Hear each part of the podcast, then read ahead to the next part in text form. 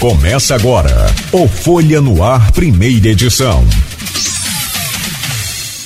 Terça-feira, 6 de novembro, 7 de novembro de 2023. Começa agora pela Folha FM 98,3, emissora do Grupo Folha da Manhã de Comunicação, mais um Folha no Ar. Deixa eu trazer o bom dia do Teseu Bezerra nesta manhã aqui conosco Ontem começou aí o, o programete, o Pod Povo, né, o podcast aí do Petro NF, uma parceria também aqui com a Folha FM, para dar voz aí de vez a esses trabalhadores e as lutas que o, o Petro sempre vem travando aí ao longo desses, né, ao longo de décadas. Teseu, bom dia, bem-vindo, prazer recebê-lo aqui na, na Folha FM. Bom dia, Cláudio, bom dia, Aloísio, bom dia, meu companheiro aqui, que é o Beto. É, a gente é, a gente está chegando aqui na Folha, né? Novamente com essa parceria que já tivemos em outros tempos, é, mas que naturalmente, devido à dinâmica mesmo do sindicato e tal, a gente acabou passando um tempo sem estar na parceria, não só aqui com a Folha, como também outros meios de comunicação, mas estamos retomando aí com esse projeto novo, né, Pode Povo, a gente comentou ontem aqui, mas a gente vai ter oportunidade aí de, de aprofundar sobre isso. Mas hoje vamos falar de muitos assuntos é, polêmicos, eu acho que algumas, alguns bastidores dentro dos limites, naturalmente, da ética que se espera de, de qualquer um, mas estaremos aqui para tentar contribuir um pouco nesse debate da dinâmica da política local, regional e nacional. Muito obrigado pela presença. Meu caro Aloysio Abreu Barbosa, bom dia, bem-vindo. E meu, minha gratidão, e eu, eu tenho certeza que você, claro e evidente, o fez também, de, de fato, de coração, né, pelo nosso querido e eterno Aloysio Cardoso, que era tricolor, seu pai, é, pelo Cristiano e também pela, pela Bárbara ou, ou Vitória. As, a, aliás, é daquele estilo como eu fiz lá em casa, né? Bem democrático. Ou torce pro Fluminense ou tá sendo para doação. Bom dia, bem-vindo, Luiz. Bom dia, Nogueira. É, parabéns pelo título, principalmente na, no, no sábado. Torci, torcer pro Fluminense, que é um negócio complicado, torcer pro time, pro time que não é seu, né? torcemos, torcemos. É, mas torci mesmo pro Fluminense. E foi um jogo muito disputado, como deveria ser, né? O Boca não se entregou, lutou até o final. Três gols, eu não entendi, três golaços, três chutes difíceis, né? o gol de Cano, o gol do lateral peruano, que sei seu nome agora, e o gol do que selou a vitória do John Kennedy. E é legal que eu escrevi no, no, no sábado, edição do jornal, eu sou Flamengo, falando da história do Fluminense com o Flamengo, meu pai era Fluminense, cresci numa família cheia de Fluminense, e eu virei Flamengo, vizinho que jogar no time com ser outra coisa. E essa história de que o, o, o, o Flamengo é fundado em 1895, né? É antes do Fluminense, o Fluminense o Clube de Regatas Flamengo. Fluminense Futebol Clube em 1902. Em 1911, os jogadores do Fluminense brigam e saem para fundar o futebol do Flamengo. Quer dizer, então, embora o Flamengo seja anterior ao Fluminense, o futebol foi fundado por dissidentes do Fluminense. E aí ficou essa coisa de pai e filho, né, e tal. Que lá em casa é o contrário, né? O filho. É, não, é, é verdade, é, é, é pai e filho, é, é, é, isso mesmo. Enfim, é, parabéns. É, você falou é, da, da pesquisa do Senhor da Barra. Ele pode até comentar ela um pouco com o Teseu. Se Petro está tá menos lá do que Macaé, talvez em Campos. Mas é, é interessante que esse negócio de política mexe muito com igual futebol, mexe muito com paixão, né? Eu fiz a pesquisa, EGUAP, de outubro, como tinha feito a EGUAP de Campos de julho. Mesmo instituto, mesma metodologia. E deu Carla Capucci lá, lá é um turno só, não são dois turnos como em Campos. Mas com uma vantagem superior a de Vladimir em Campos. E a vantagem de Vladimir é muita. Aí coloquei esse gancho comparando, mesmo, mesma pesquisa, mesmo instituto, mesma metodologia dos municípios vizinhos. Rapaz, eu campaei na rede social. Eu falo, gente, quando eu escrevi em julho que o Vladimir estava na frente, ninguém reclamou. Agora, mesmo instituto. Mas enfim, coisas da paixão é um negócio complicado, né? É. Teseu, é, primeiro carregamento de petróleo comercial de Campos, quem noticiou, é, lembrado depois Nogueira, foi Luiz Barbosa, em 77. Aquela prestadora militar ainda chegou a ser preso por conta disso. 77 para cá são 23 com 27, são 40 anos, né? E um. 40, 41, 77. É, 2023, é. é. O que que você acha que. Que história é essa? São quatro décadas e Petrobras contou nesses, nesses, últimos, nesses últimos 40 anos. Que história é essa? É, a bom história. Dia. Bom dia, bom dia, Luiz, mais uma vez. Muito obrigado pelo convite, né? De estar aqui novamente. É, sem dúvida, eu diria que o meio de comunicação aqui mais ouvido da, da cidade é, pelo público, principalmente aqui da Pedra, né? A gente tem uma, uma é interessante que a gente vê essa fidelização, né, da, das pessoas à Folha da Manhã. E a gente essa essa história, Luísio, ela na verdade Quatro e meia. Oi? Para ficar exato. Ah, 4 meses, isso, desculpe. 46 anos. 46 anos. De isso. 77. Isso, isso. 3. Bota mais 43. É. tá, tá certo, obrigado. Quase meio século, é, né? É. É, então, assim, eu acho que é uma história de, acho que principalmente para a região, de muita conquista, né? Porque o que, apesar de nem sempre os retornos advindo do Reut, das participações especiais, deixarem de fato um legado para a população, né, que eu acho que é, é o grande desafio de qualquer governo com é, esse recurso que ele, a gente sabe que ele está aqui por um período. O desafio é tentar alongar esse período. Eu acho que é o desafio, um dos desafios, não só do poder público é, regional, mas principalmente é, da, das empresas operadoras e, enfim, no caso a Petrobras como a maior, né? É, mas eu acho que o principal é, é, o legado que deixa em relação à educação. A educação, ela sem dúvida, é, ela, ela deixa o seu legado por si só, mas naturalmente, se você não conseguir pegar esse recurso e fazer os investimentos nas áreas certas para após é, a, a, onda do petróleo, né? E aí é muito conhecida a doença holandesa, né? A Noruega ela investiu é, de fato é, na indústria para não só ser produtora, mas também para exportar é, esse conhecimento e essa, essa produção da Noruega para os outros países. A Holanda não. Ela decidiu, naquele mesmo momento em que as duas começavam a, a, a produzir petróleo no Mar do Norte, a Holanda ela tomou uma outra, uma outra opção. Ela preferiu colocar como royalties sem, sem critério de investimento. E aí, um dos resultados disso, hoje o maior fundo de investimento do mundo é o fundo da Noruega. Eh, com mais de um trilhão de euros de recursos nesse fundo. E ele é um fundo que ele destina recursos para vários locais do mundo. A própria Petrobras ela também é uma das, das empresas que pega recurso com esse fundo. Enfim, ela se tornou um grande fundo de investimento. É, não só de investimento, mas meio que um banco ali, né, para estar tá, é, também investindo em várias áreas. E a Noruega é um país super pequeno, é, mas que era um dos países mais pobres da Europa até depois da Segunda Guerra e com a questão do petróleo hoje é um dos maiores IDHs do mundo, não lembro se é o, é o, maior IDH ainda, mas um dos maiores IDHs, Índice de Desenvolvimento Humano do mundo, né? É, e aqui, na nossa região, a gente não tem segurança de que esse legado, ele de fato, ele vai ficar, né? A gente tem um aumento muito grande das universidades na região durante esse período, isso é inegável, né? Tanto é, as universidades públicas como as privadas também cresceram durante esses 46 anos. É, porém, a gente não viu grandes empresas se instalarem para virarem essas referências para pós é, é, a, a, o setor do petróleo, né? A gente volta agora, começa a ter uma, uma, um investimento maior, de novo, nessa questão da agricultura, né, com a cana-de-açúcar, acho que principalmente com a cana-de-açúcar, para aumentar esse investimento.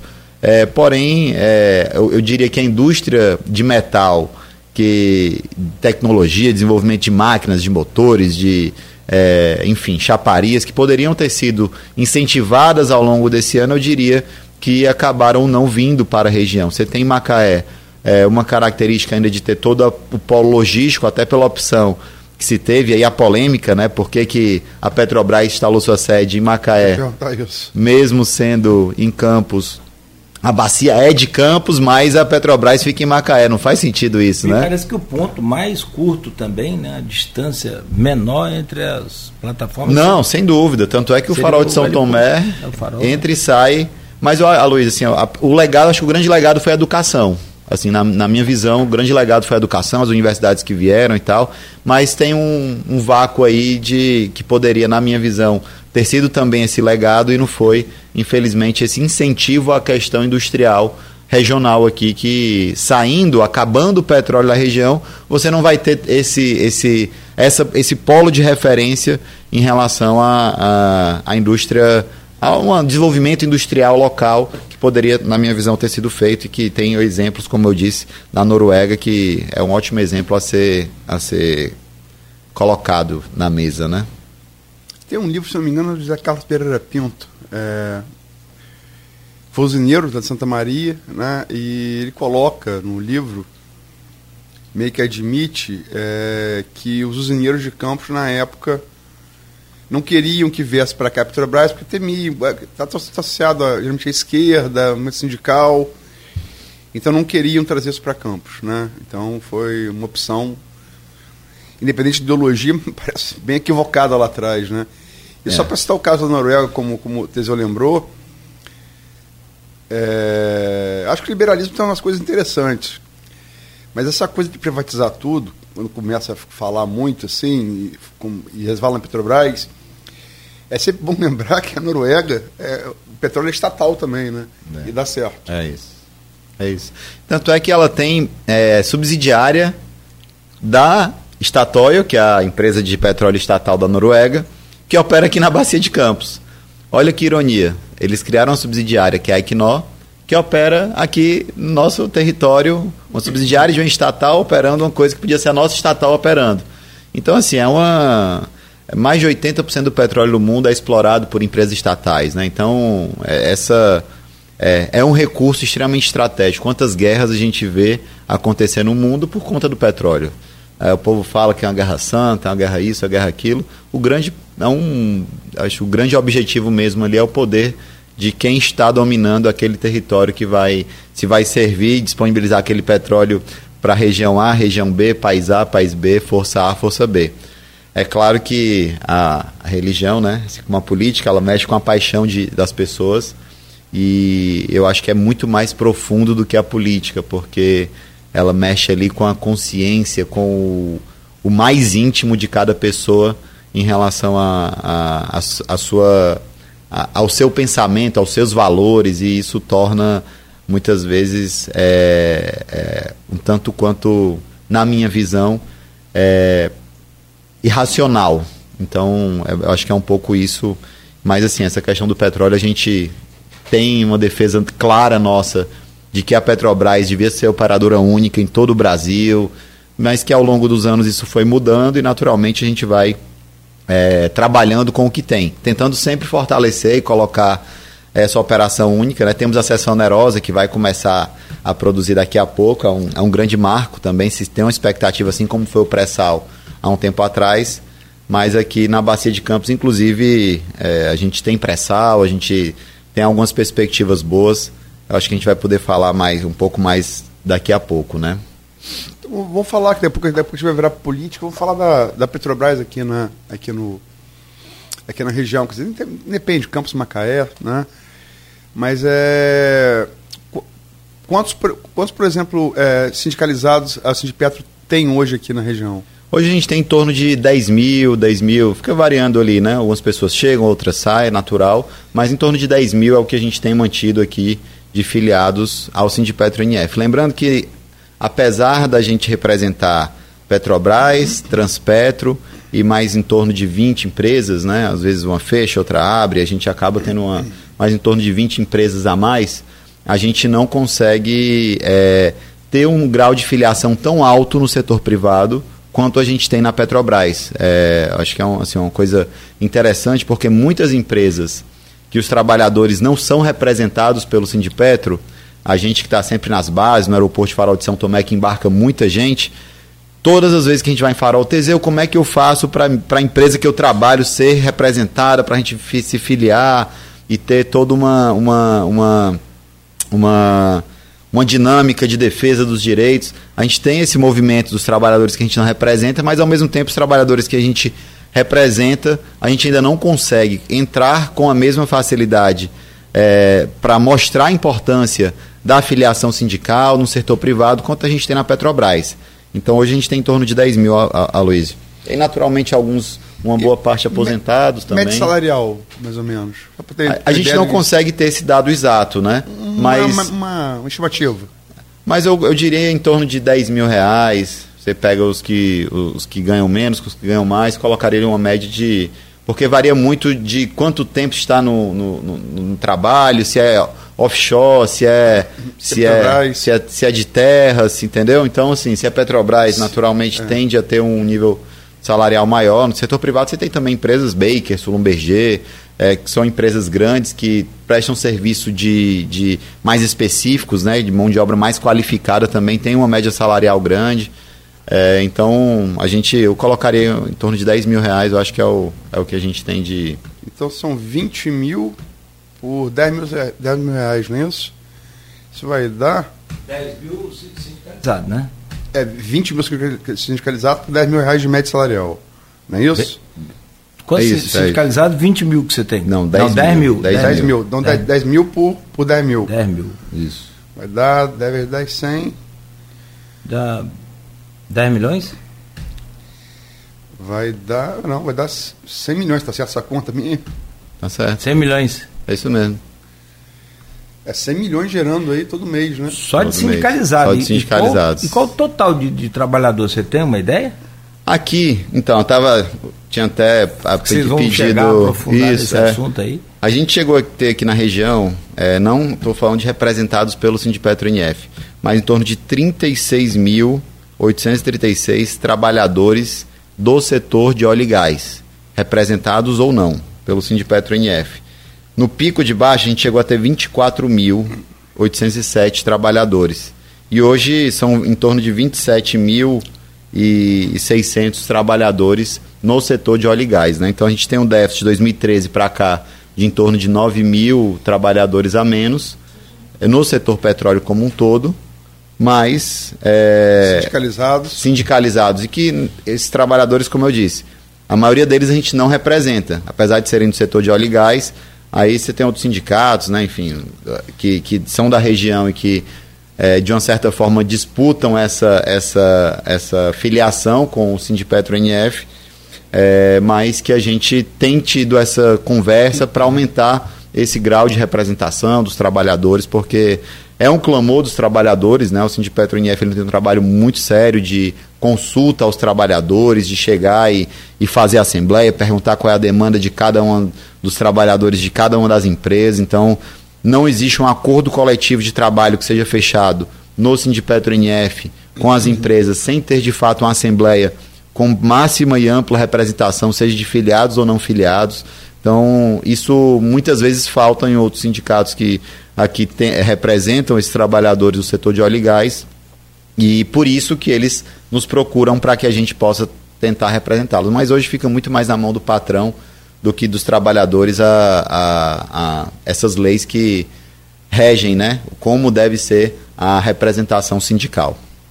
Estão falando, falando de, um, de uma organização que cujos integrantes movimentam aí na, na economia da região 100 milhões mês, né? É uma é um poder econômico imenso, né? Imenso, imenso.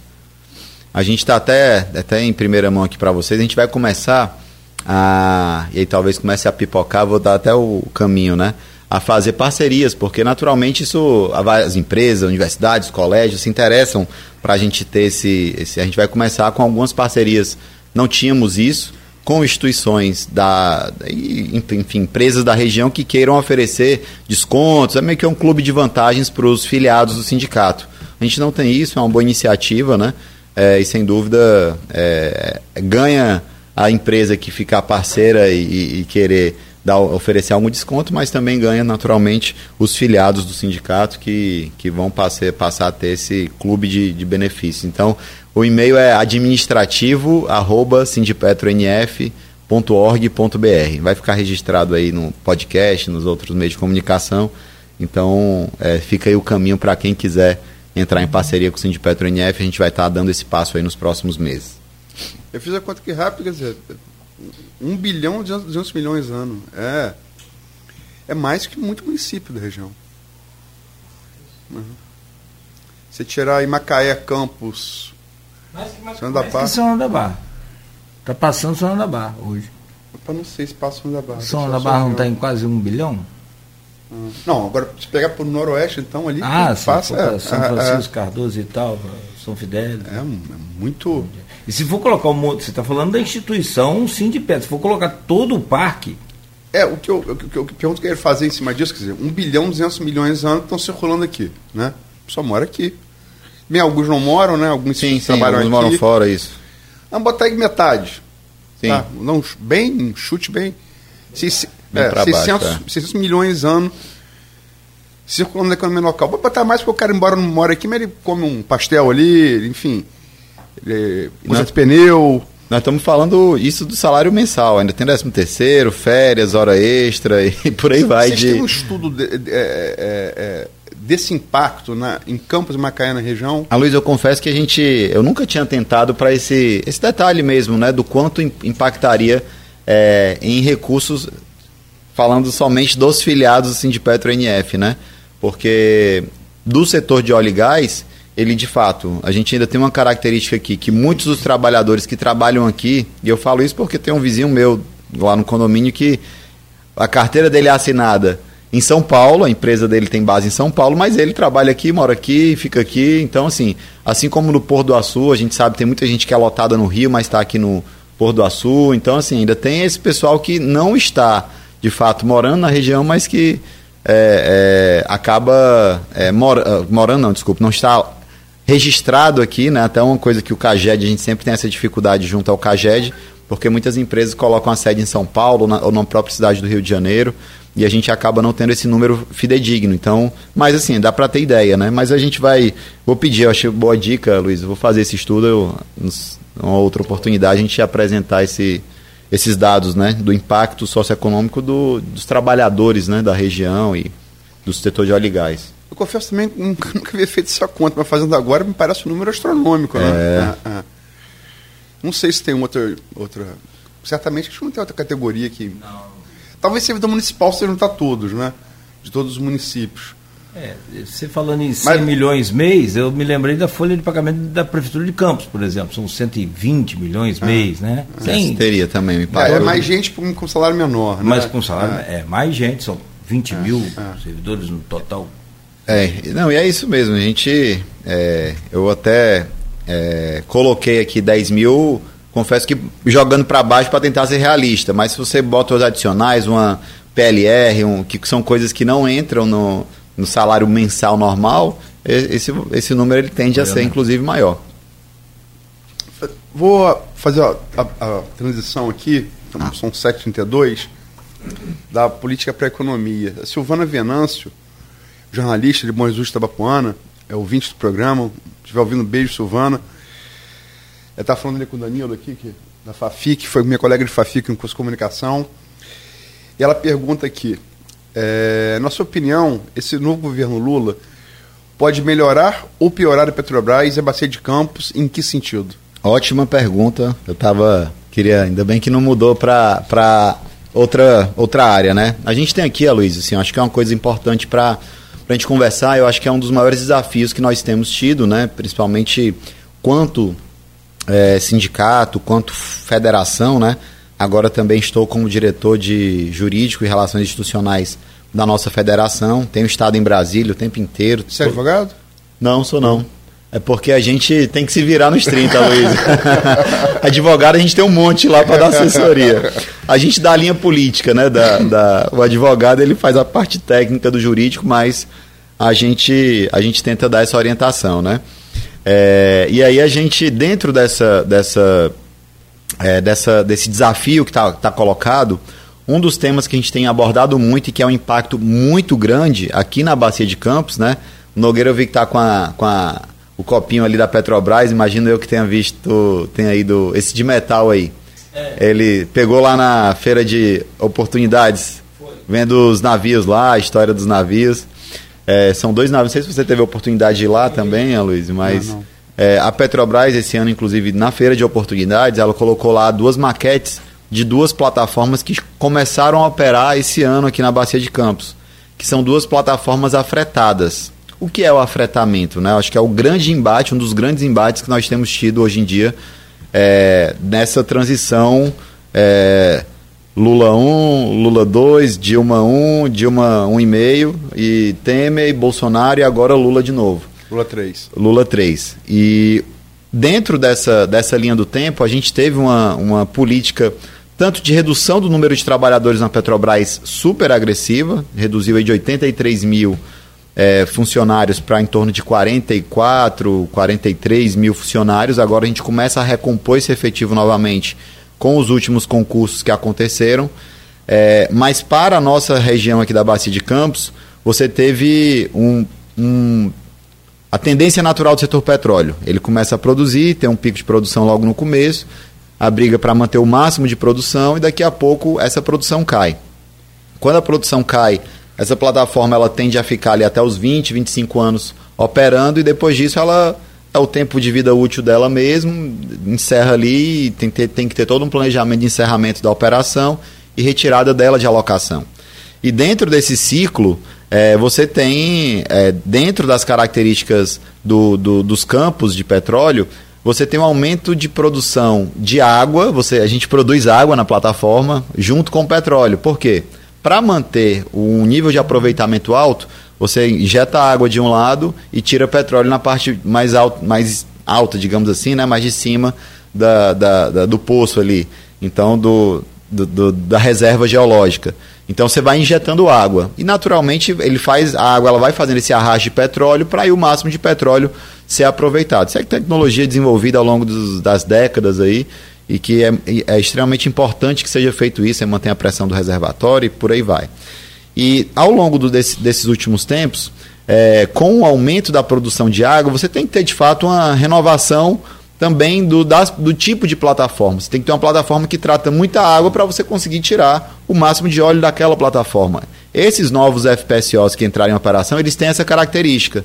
Eles conseguem tirar. Só que eles são afretados. O que é o afretamento? O afretamento, a Petrobras é, bota uma licitação e fala assim, ó, eu quero que a empresa ela coloque é, me dê um- uma estrutura que vai produzir tanto de água, tanto de óleo e tanto de gás. É que é a característica geológica daquele momento, o retrato daquele momento do reservatório.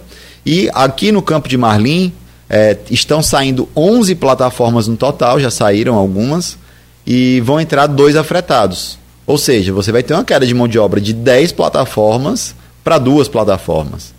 E isso vai se refletir, a tendência é que se reflita também para os outros campos de petróleo. Então, a gente tem Albacora, a gente tem Marlim Sul, a gente tem, enfim, outros campos eh, que são aqui da Bacia de Campos que tendem a ficar nessa, a também mudar essa característica. E o nosso embate ele está sendo para a gente tentar transformar essas plataformas que foram afretadas e a gente discorda do afretamento é, porque os próprios estudos que nós temos, eles mostram, estudos da Petrobras, inclusive, que o afretamento ele é mais ineficiente, ele dá menos flexibilidade de produção. A gente tem os exemplos das plataformas que estão operando é, da Petrobras, que elas são muito mais eficientes e o custo para a Petrobras é muito menor dessa, dessas plataformas. E aí, enfim, esse embate ele está acontecendo, a gente tem uma tendência de queda de mão de obra é, nas plataformas por conta dessa revitalização, eles têm chamado de revitalização da, da bacia de Campos, porém, infelizmente, essa revitalização ela está vindo com a substituição de plataformas próprias por afretadas. E pela própria escala de trabalho, a Luiz e, e, e Cláudio, é, você já tem uma, uma diferença, porque os trabalhadores da Petrobras ele tem uma escala de 14 por 21 que foi conquistada na década de 80 sob greve, sob pressão, sobre e a gente conseguiu colocar isso num acordo coletivo de trabalho e manter isso até hoje. Isso faz com que você tenha um grupo a mais. O que, que significa um grupo a mais? É 20% a mais de trabalhadores embarcados naquela plataforma. Ou seja, você tem uma escala de trabalho que dá mais. Porque o 14 por 14, que é a escala definida pela Lei, lei 5.811, esse 14 por 14, ele te coloca ali numa situação que, na verdade, você passa. Você vai num dia e só volta 14 dias depois. Na verdade, não são 14, são 15. Você volta no 15 dia. Então, na, na, prática, a escala é 15 por 13. Quem mora fora, como eu morava antes, que vinha, embarcava aqui e eu ficava, na verdade, eu, a, a, escala era. Eu perdia dois dias. Um dia antes que eu tinha que vir e chegava um dia depois em casa. É, então, para quem tem a escala que não é 14 por 21, quem não é da Petrobras, você tem esse sacrifício a mais. É, e naturalmente isso reflete também emprego. Então existe uma. uma, uma, uma vai, já está existindo, a gente está pegando esses números mais detalhados com a Petrobras, e vai existir um, uma redução maior ainda do número de trabalhadores aqui na Bacia de Campos. E, consequentemente, você diminui toda a manutenção em terra, o apoio de base. E a nossa briga é para que a gente consiga. Nós temos ali a franja do pré-sal, que a Petrobras já tem 16 novos campos que é, é, no, nos últimos leilões ela pegou, ela arrematou nos últimos leilões e que são campos que podem sim ser promissores e trazer novos projetos. A gente está na briga porque você tem que concorrer com margem equatorial, com pré-sal, com búzios, com é, bacia de Santos. Então, nossa briga aqui, eu acho que e aí eu acho que nós temos que tentar encampar essa briga quanto a Petro, quanto municípios produtores de petróleo, para que a gente consiga também garantir esses investimentos nessas outras áreas. O recurso para estar tá fazendo plataforma, para estar tá construindo projetos, ele é limitado, ele é limitado na Petrobras, ele é limitado no mundo inteiro. A gente também, é, dentro dessa perspectiva de aumento da, da, da, da, produção de petróleo no Brasil e o aumento da, da, da nossa produção especificamente na Bacia de Campos, nós temos também uma necessidade de aumentar a indústria naval brasileira, que a gente eh, diminui esse, esse, essa dependência de ter que fazer plataforma na China, é, na, na, Noruega, na Holanda. Você tem aí estaleiros no mundo todo que têm feito. É, arrematar esses projetos, infelizmente, a nossa indústria naval, por uma série de, de, de, de fatores, foi destruída nos últimos tempos. E a gente tem essa briga agora de retomar a indústria naval. Inclusive foi promessa de campanha do Lula. A FUP ela esteve presente ativamente durante essa construção desse plano de governo no que tange óleo e gás. Inclusive recebemos a Luiz Mercadante lá na, na época, era o coordenador desse plano de governo lá na nossa federação, fizemos reunião. E o plano de governo do presidente Lula ele, ele tem tanto esse compromisso da gente primerizar e trazer o máximo de mão de obra Petrobras dentro da Petrobras, como aumentar a participação da Petrobras nos campos de petróleo naturalmente, nos leilões e tudo mais, mas principalmente de trazer essa força total da indústria naval novamente. Tive a semana retrasada, inclusive estou indo amanhã de manhã para Brasília, também lá na Frente Parlamentar em Defesa da Indústria Naval. A gente está com uma série de estudos. Vai ter visita técnica semana que vem aqui nos estaleiros do Rio de Janeiro. É, então a gente está com uma, uma, verdadeira campo de guerra para garantir que esse, essa indústria naval ela volte, volte com força e a gente possa assim, a Luiz, garantir essas plataformas próprias construídas no Brasil e esse legado, esse desenvolvimento ele fique de fato no Brasil, né? Aqui, inclusive, seria uma ótima região para ter um estaleiro, né? Ter um estaleiro, isso gera uma mão de obra assim extremamente grande, então acho que a gente consegue é, fazer essa. essa é, tem esse desafio, a gente vai contribuir com o máximo que a gente puder nos nossos estudos, conhecimento e, naturalmente, com a pressão política que for necessária para garantir a retomada da indústria naval e garantir esses empregos, principalmente aqui na nossa região norte fluminense. Nogueira, se, me permite só. Claro. Porque a gente fala. Eu só queria contar a vida do repórter, do radialista, do jornalista como é dura. Que o pessoal pensa assim, ó, oh, a Luiz fica lá digitando, computador mole, Nogueira fica lá no ar-condicionado. Eu elaborei uma pergunta aqui para o Teseu, o Teseu vai de, de bulha a resposta da pergunta que era sobre a indústria naval. Então já virei a chave aqui para outra Não, pergunta. Mas, eu, mas é assim, é, é, interessante essa entrevista viva, é só por isso que eu queria falar. É só porque a gente falou da, do Brasil, esse bloco fala do Brasil, né, da Bacia de Campos. Mas o que ele falou é assim, isso dito por vários economistas, é, industriais, né, da, pessoas da indústria naval, montadores e tal.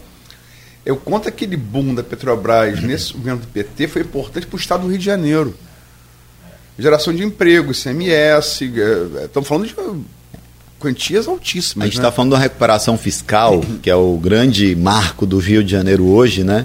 Gigantesca se você traz a indústria naval de fato pesada de volta, com os estaleiros de Angra, do Rio, de Niterói, te volta a bombar esse estado, você tem uma recuperação fiscal jamais vista na história do Rio de Janeiro. Da pesquisa que eu fiz, para te elaborar a pergunta sobre o, a indústria naval, e você já adiantou, não, não vou mexer nesse assunto mais, mas só para a gente entender, numa das pesquisas que eu fiz, ó, os estaleiros que eram um símbolo da retomada da indústria naval, dos governos do PT de Lula e uma parte do Dilma também, né? É, estão em recuperação judicial. Quer dizer, é que, assim, retomar essa indústria hoje não é com duas é conversas. É, acho que é até interessante. Eu, assim, eu tenho, hoje eu já tenho a capacidade de fazer uma, um resumo rápido disso, né, o, o e, e Cláudio, se me permitem aqui. A indústria naval brasileira, ela, ela é uma coisa que não é simples de você construir. A indústria naval é extremamente complexa, que é um maquinário extremamente pesado, uma mão de obra extremamente qualificada para você fazer um navio, um barco de qualidade. Nós conseguimos chegar num ponto tal que tínhamos estaleiros de norte a sul do país produzindo plataformas, navios, barcos de apoio. E aí você vem ali a, a, a, Operação Lava Jato, e aí, aí eu falo isso com muita tranquilidade, porque os estudos já apontaram isso, de dos mais diversos estudos a gente já viu isso, isso acontecer. É, a, a gente percebe o quanto a Operação Lava Jato ela foi política. Ela foi uma operação que tinha ali o plano de fundo de combater corrupção, mas ao mesmo tempo a Operação Lava Jato ela teve a opção, durante o seu desenvolvimento, de ao invés de fazer as delações premiadas, fazer os acordos de leniência. E não foram feitos os acordos de leniência. Acordo de leniência, você dá ali a opção da empresa continuar aquela obra, com toda a intervenção judicial, com todo o critério é, de, enfim, Ministério Público participando e fazer toda uma construção em cima daquilo. E não se decidiu uma decisão política da Operação Lava Jato, de ao invés de fazer esses acordos de leniência, foram feitos alguns, isso é inquestionável, mas a grande maioria foi as delações premiadas, que os objetivos eram extremamente claros ali. Hoje em dia, é, o Sérgio Moro ele ficou extremamente desmoralizado quando ele aceita ser ministro do Bolsonaro, depois de tudo que ele fez é, de perseguição ao Lula, enfim, ao, ao PT como um todo, mas principalmente ao presidente Lula. E agora a gente percebe o quanto o Sérgio Moro ele agiu politicamente. Isso ficou muito claro quando ele aceita ser ministro da Justiça do Bolsonaro. E assim, aquelas conversas dele que foram vazadas, né, dele com a, com a, a Zambelli, né? É, onde não, não, e o STF, a gente vê ali a vaga para o STF, calma aí, fica no governo. Naquela hora que ele decidiu, acabou decidindo rachar com o. E aconteceram. A própria, esse aí não foi nem vazada, não. Foi a própria Carla Zambelli, eu acho que publicou em algum momento, sei lá. Ou foi o hacker lá de Araraquara que publicou, mas, mas enfim, é, é extremamente delicado é, o que aconteceu. E agora, para destruir é fácil, né? O difícil é reconstruir. Difícil é construir. E eu acho que a gente tem um terreno fértil, um momento propício. A Transpetro vai estar encomendando aí mais de 20 navios novos. A gente tem o descomissionamento das plataformas da Bacia de Campos, é, que vão ser mais de 50 navios plataformas é, descomissionados nos próximos tempos, justamente pelo fim da vida útil deles. Então a gente tem um campo fértil para retomada da indústria naval. Mas, ao mesmo tempo, você tem que ter uma posição clara da diretoria da Petrobras que também vai fazer essa priorização. A gente tem debatido isso também com a diretoria da Petrobras.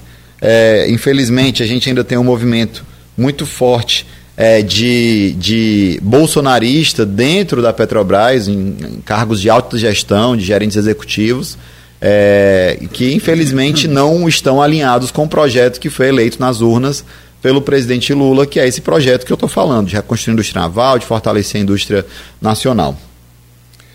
É, a gente está chegando perto do final do primeiro bloco, a gente falou, é muito importante né, falar da, da, da Petrobras, do Sindipetro aqui na Campos na região, chegamos ao Nacional, falamos muito da parte econômica, que é extremamente importante, mas você é filho do PT, quer dizer, é, o Sindipetro é uma atuação política também, inegavelmente.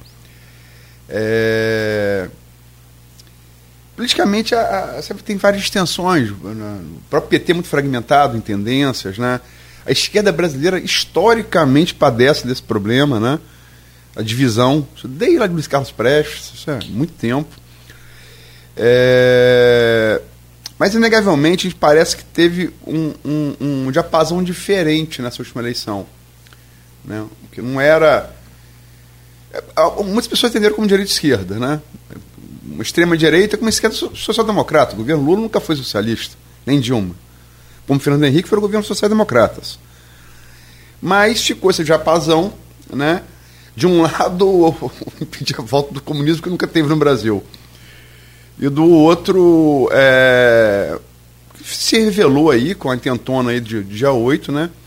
Um golpe de Estado. Tentativa de um golpe de Estado pior, com promiscuidade com a Marinha, por exemplo, o comandante da Marinha. É uma das três forças, né? Por sorte, o Exército, que é mais numerosa, não entrou e a coisa não foi à frente. Como é que vocês compreendem politicamente essa transição? É, a gente. É, isso é um movimento mundial, né, Luiz? Assim, você não tem uma. O Brasil não está isolado no cenário mundial, né? Você teve. É, ao longo desse metade da década passada até esse começo dessa década um avanço muito forte da extrema direita no mundo inteiro, né? A própria eleição do Trump nos Estados Unidos ela acaba puxando de forma muito veemente a, a, a, a extrema direita do mundo inteiro, né? É, aconteceu com a Argentina, aconteceu no Brasil e, e assim saiu acontecendo em vários lugares do mundo é, esse movimento. É, e a gente, eu acho que a gente é um período delicado, porque ao mesmo tempo essa própria questão de como é essa nova comunicação, né? Essa nova comunicação rápida que está no celular de todo mundo, ela é muito, ela é muito arriscada, ela é muito perigosa, porque você abre um leque ali de opções é, para que as pessoas muitas vezes sejam enganadas. E a gente viu muito isso, né? Como eu disse é, anteriormente, né? infelizmente, essa falsa pauta moral que foi colocada, ela foi ferramenta de uso. E eu, eu faço assim um retrospecto histórico. A religião ela foi usada em vários momentos para é, garantir domínio político para grupos de interesse. Então, é, é, eles usaram isso de forma moderna. É, e essa transição agora foi é interessante, né? Eu que sou filiado ao PT desde 17 anos e tenho minha, minha meus pais eram filiados ao PT, eram sindicalistas, enfim. E eu tenho muito orgulho dessa história, né? Porque durante a década de 90, é, o, o, Fernando Henrique, mesmo sem dúvida um, um, um governo social-democrata, mas extremamente neoliberal, né? privatista, então que trouxe ali para o Brasil uma série de privatizações. A da Vale, para mim, a mais simbólica, que foi privatizada no, no ano. No outro ano, ela teve um lucro cinco vezes maior do que o valor que foi vendida.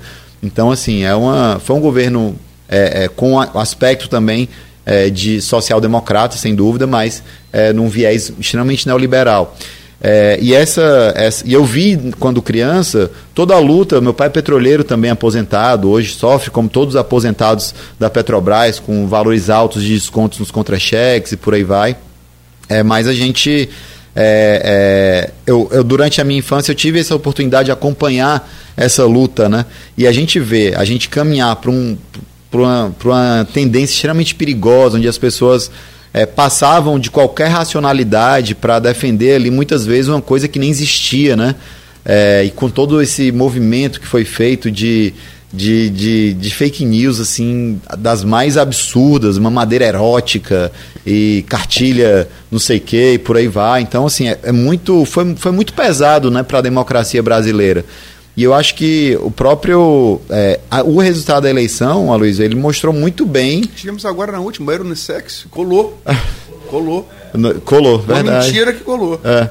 No avião, né? Rapaz, pega um avião, um ônibus, pega o um ônibus aqui pro Rio, é unissex. Escola de, escola de criança, aí. Aí cria, ah, pega no. É, é. A, a, pauta, a falsa pauta moral, né, na verdade. Então, a gente ainda está num momento muito perigoso, Maurício, muito, muito delicado. Então, a gente não fez essa transição ainda.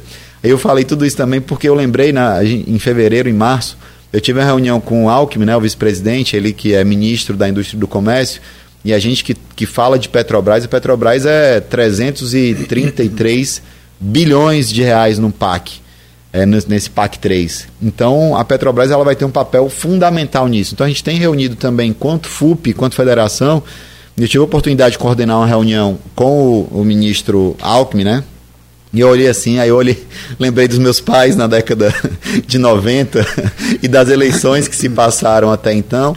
E hoje ali sentado com Alckmin compondo o governo. Mas eu não senti, eu não, assim, muito pelo contrário, eu senti muito orgulho, sabe, Luiz? Porque esse diálogo, ele é fundamental, assim, essa construção coletiva, ela é fundamental. Você vê, assim, o próprio Alckmin, eu tenho certeza que ele ele reviu muito conceito dele convivendo com Lula, com, eh, com, com a centro-esquerda e, e, trabalhando esse porque esse campo democrático ele tem que ser fortalecido. Né? Simone Tebet também, é, ministra é, de planejamento do governo, e, e, assim, a gente começa a ter reunião com essas figuras que historicamente eram, eram oposição ao PT, eram é, adversários políticos, não eram inimigos, não eram contra, não eram, eram adversários políticos. E você vê, assim, você sente a democracia presente. E eu acho que é, eu acho que é essa sinalização do quanto é importante essa união de empresariado com, com, com, com trabalhadores, com os movimentos de centro-esquerda, centro-direita juntos, caminhando e dialogando para construir esse Brasil que a gente defende. Que quando o empresário ganha, é, é muito bom, mas é melhor ainda quando o trabalhador ganha junto. Quando o trabalhador ganha é bom, mas é bom também quando o empresariado ganha junto. Então, eu acho que essa construção é possível, acredito muito nisso e, sem dúvida, defenderei isso com todo o afinco. Bom, são 7h54. Ontem eu estava lendo uma, uma pesquisa de que o Brasil não é o, o maior. É o maior usuário de mensagens pelo WhatsApp. Não, não, em quantidade de usuários, porque aí vem Índia, tem outro. Duas... A Índia, Índia China não dá para competir. É, não, que a China é regulado, né? É. China é regulado, mas não dá para competir com a Índia. Em, em números, né? É, é. Mas o, o, o, Brasil, isso o diretor da, da Meta, né, que é responsável por esse aplicativo, além do Face, do Instagram, estava é, falando, o Brasil é o país dos sonhos para o WhatsApp. Aí, se entenda, para o bem ou para o mal, né? Aí cada um faz a sua. É, foi, foi muito bem coordenado, né? Todos os movimentos de, de que foram vistos, né? De, da, da, desse dessa construção de fake news, de pautas, pautas morais e tal, ele foi muito bem estruturado no Brasil. Tive a oportunidade, é, eu sei que você ia encerrar, mas assim, acho que é uma experiência interessante para dividir. É, em Brasília, a, gente, durante esse período de privatização, a gente naturalmente contratou vários assessores políticos, escritórios para poder defender. E a gente teve a, a, oportunidade de conviver paralelamente. A gente tinha contratado os advogados lá do ex-ministro Eugênio Aragão, era uma sociedade com o, o Ferraro, o Ângelo Ferraro, dois advogados da mais alta qualidade e a gente conseguiu, fez, elaborou algumas peças de processos judiciais, por exemplo, para contravenda do campo de Albacora Leste, aqui da P50, que foi a plataforma da autossuficiência. É, que tem coisas absurdas naquele processo de venda, de privatização, e que injusti era injustificável economicamente para a Petrobras fazer aquilo. A gente conseguiu ali entrar com esse processo judicial e conversando com eles, eles também, é, o PT também tinha contratado eles em um dado período que a gente tinha contrato, ele, o PT Nacional também tinha contrato, e dentro dessa, dessa questão de, dessas conversas que a gente tinha com eles para falar sobre as privatizações e questionar as privatizações que estavam sendo feitas ali de forma completamente arbitrária, na nossa visão, é, eles mostraram alguns estudos sobre a, a questão de redes de fake news. E assim, é assustador o nível de organização que eles tinham em relação a isso vários daqueles processos, daquelas páginas que foram fechadas ao longo da eleição passada e tal, que claramente eram páginas estruturadas, você tinha que o primeiro compartilhava, o segundo compartilhava, e tinha toda uma rede muito bem estruturada e organizada, que, assim, que eram milhões e milhões de compartilhamentos, é, assim, negócio de uma hora, e eles mostraram, porque a questão não é nem você compartilhar ou não compartilhar e ser organizado ou não ser organizado. É o tipo de mensagem que você compartilha. Essa organização é importante, inclusive, para você se estruturar até tenho inveja do PT não ter uma organização como essa para compartilhar informações verdadeiras e, e, e, do bem, né? Mas eles não tinham um escrúpulo e faziam isso. Então eles pegaram esse, esse estudo e foram mostrando ali, desmontando. É, e eu tenho certeza que influenciou diretamente no resultado da eleição, porque esses banheiros unissex, mesmo pegando muito, poderia ter pego muito mais gente desavisada é, durante esse período. Até o trabalho do TSE é, contra esse tipo de coisa, né, da, das fake news. É, acho que foi fundamental para que, né, é, que não, não, se não o resultado, mas o, o, o, a fabricação do resultado de 2018 não se repetisse em 2022, né? Sim. É, daí a demonização desse pessoal do Alexandre Moraes, que é presidente do TSE à época, né? Isso. Não deixou. Não deixou fazer de novo. Não, não, não é seleção não, seleção, eleição, vence, acabou. Acabou a discussão mas a maneira né, desonesta que isso foi feito. Né? É, mentira sempre existe, claro.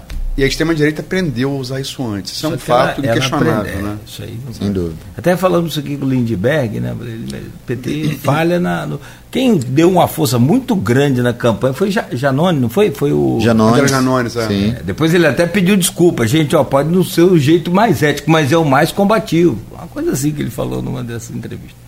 Olha, gente, são. E, e Ah, só lembrar, saiu pesquisa nova ontem.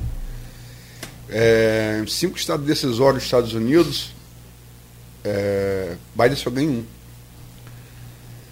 É, Ka- Kamala Harris ganha três. E um novo nome democrata. Aí é, ganha, ganha do Trump em quatro. Não tem nome, é aleatório. Sim, sim. Aleatório. Como o governo Biden está desgastado e como o Trump pode voltar pelo voto no sistema deles, que é né, colégio Sim, eleitoral, na próxima eleição. Talvez fosse hoje daquele. As pessoas vencer. Venceria. Hoje vencer a eleição. Olha aí. Mesmo com tudo provado contra ele, né? Assim, assustador isso, né? Foi ontem que ele levou uma bronca lá do juiz lá, velho. Aí bateu boca o juiz. Ele é. Ele foi campeão. Gente, olha, são, são 8 horas. Lamentavelmente é factual, tem que informar. O apurado aqui pelo Beto, ele me passou um incêndio de grandes proporções. Acontece neste momento na fábrica da Cacau Show em Linhares, norte do Espírito Santo. Até meia hora atrás, o Corpo de Bombeiros informou que não havia eh, ninguém ferido. Né? Menos mal, graças a Deus. Vamos aguardar e os detalhes né, das causas e essas coisas todas a gente vai informando aí ah, ah, ao longo do, do programa e da programação da Folha. As imagens que acesso aqui também pelo, pela internet são terríveis. Além da, da fumaça negra, labaredas altas né, de, de fogo lá na fábrica. Da Cacau Show é em Linhares, norte do, do Espírito Santo. Voltamos com o Folha no Ar e hoje, conversando com o Teseu Bezerra, que é petroleiro e presidente do Sindipetro INF, e virando essa, essa chave da política agora aqui para o nosso canavial, como sempre fala o, o Aloísio, né, relembrando e vivendo aqui, revivendo o Capi, é, eu não, não tive convivência com o Capi, eu tive convivência assim, como Caquim, como assim, muito rápido, às vezes aqui contato pelo jornal, passar, mas imagino que seja, tenha sido muito, muito agradável, né, muito bacana. É, são pessoas, foram pessoas aqui nesse plano muito, muito pragmáticas. É, e, e, e, meu caro Teseu, eu quero te pedir, na, na volta desse, desse bloco, então, aqui do nosso canavial, uma análise dos governos, e aí, é, administrativamente falando, Vladimir em Campos e do Welbert em, em Macaé, Velbert em Macaé, que recentemente o, o PT, partido que você faz parte, passou a ingressar, é, ingressou, passou a fazer parte do governo, a dar apoio ao governo, e chegou-se a criar lá até a moeda, a gente pesquisou aqui mais cedo, até para a entrevista que ele nos concedeu aqui recentemente, acho que é Macaíba, o nome da. Não achei aqui, mas é, é Macaíba o nome da moeda, uma moeda social, né, que me parece ser igual a de Maricá, uma coisa assim que é bem. Maricá é Mumbuca. Mumbuca, eu pensei que era Cumbuca. Cumbuca aí fica fora do. É, e, enfim, o Igor Sardinha, que é o representante do PT lá no Macaé, fechou e vocês estão hoje é, com apoio ao governo. É, eu acho que hoje todo, todos os partidos praticamente estão com o Elber. Tirando o PV do Dr. Luiz e o PDT de, de Danilo, Danilo Funk. Funk. É, que pode ser candidato, né? Sim, sim, sim. Ao contrário, o PDT de Aloysio. É, é o PDT, PDT de Aloysio. Aloysio e O, o- Aloysio- o, o Danilo estava no PSD, né? PS, PSD, esse mesmo. PSD. Conversei E eu não sei também. se esse encanto todo do Velp não pode é, angariar esses dois aí para até 2024. Como dizia Feijó, como É dizia não, é como ruim. fala Feijó. É ruim pra Tá democracia. É. inclusive, né? É, o- a- a- da política só falta boi voar. Mas me, me, me faça essa gentileza então. Co- Como é que você consegue enxergar, e se é possível até fazer alguma comparação? É porque é, a gente sempre compara aqui o salário dos professores de Campos com o professor de Macaé, que Macaé paga mais, ou os profissionais, os servidores. É, Campos é uma cidade muito mais populosa do que Macaé, né? Tem duas vezes, duas vezes e meia, se eu não me engano, a população de Campos é, em relação a Macaé. É, mas a gente. Assim, são características muito parecidas, de, acho, de um governo e de outro. É, tem umas questões históricas que estão colocadas, mas se você pega o período que tanto a Aloysio como o Rafael Diniz foram prefeitos, né? Os dois que antecederam os dois prefeitos, foi um período muito difícil financeiramente falando. Você pegou uma baixa do petróleo, você pegou uma, um, um momento de perda de emprego da Petrobras, a redução, enxugamento da Petrobras ao extremo, é, que, que, prejudicou. Você teve uma redução dos investimentos da Petrobras. É, você pegou ainda ali o, o, final dos governos deles, foi a questão da, da pandemia, né? Então você pega um, dois governos desafiadores, né? Então, é, e ambos, eu acho que não conseguiram saber, e aí é uma, uma opinião, é, saber priorizar para onde destinar os recursos. É, e ao mesmo tempo, ambos tinham uma folha é, de pagamento extremamente alta em relação ao orçamento. Então você pega esses dois períodos, e aí falando da, da, da, das coisas que. Uma avaliação prévia aos governos, o Elbert e, e Vladimir. Aí você vem, a partir de 2021, quando ambos entraram, você teve um, um, momento completamente diferente. Um momento em que se começa a ter uma quantidade de recursos maior, é, infelizmente, com, inclusive com a privatização da SEDAI, os recursos para as prefeituras eles foram distribuídos à torta e à direito.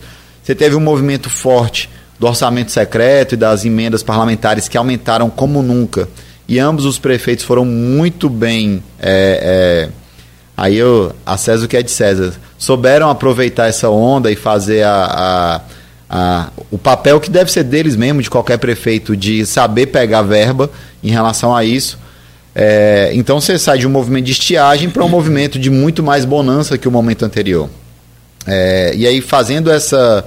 É muito parecido o movimento também que ambos fazem politicamente, de tentar aglutinar ali o máximo de, de vereadores do seu lado. Porém, aqui em Campos, é, o Vladimir não, não contava com o grande opositor dele, né? Hoje em dia, é, eu diria a nível estadual e, sei lá, de vida, os Bacelar, né? Que colocaram ali, de fato, uma questão pessoal. Fizeram um acordo para tentar priorizar projetos e votar alguns projetos e mantiveram, de uma certa forma, um acordo político em vários momentos importantes, em votação importantes aqui na, na, na, na Câmara Municipal de Campos. É, porém, todavia, entretanto, em nenhum momento você percebeu de fato um alinhamento político dos dois grupos, né? Você tem ali o, o, o aqui em Campos um, um, uma cisão muito grande ali do e hoje é, existe um, um, clima, infelizmente, de, de baixaria mesmo, no, um tipo de comentário que é feito na Câmara de Vereadores. Eu fico assustado, assim, dá desgosto de ver assim, os comentários que são colocados ali é, durante as sessões. E aí eu prefiro, é, espero, assim, vocês tenham esse carinho comigo. Claro que eu não vou falar nome de ninguém, mas naturalmente é muito triste você ver o nível que a gente tem hoje de debate é, em momentos tão importantes para a sociedade é, e que a gente vê isso.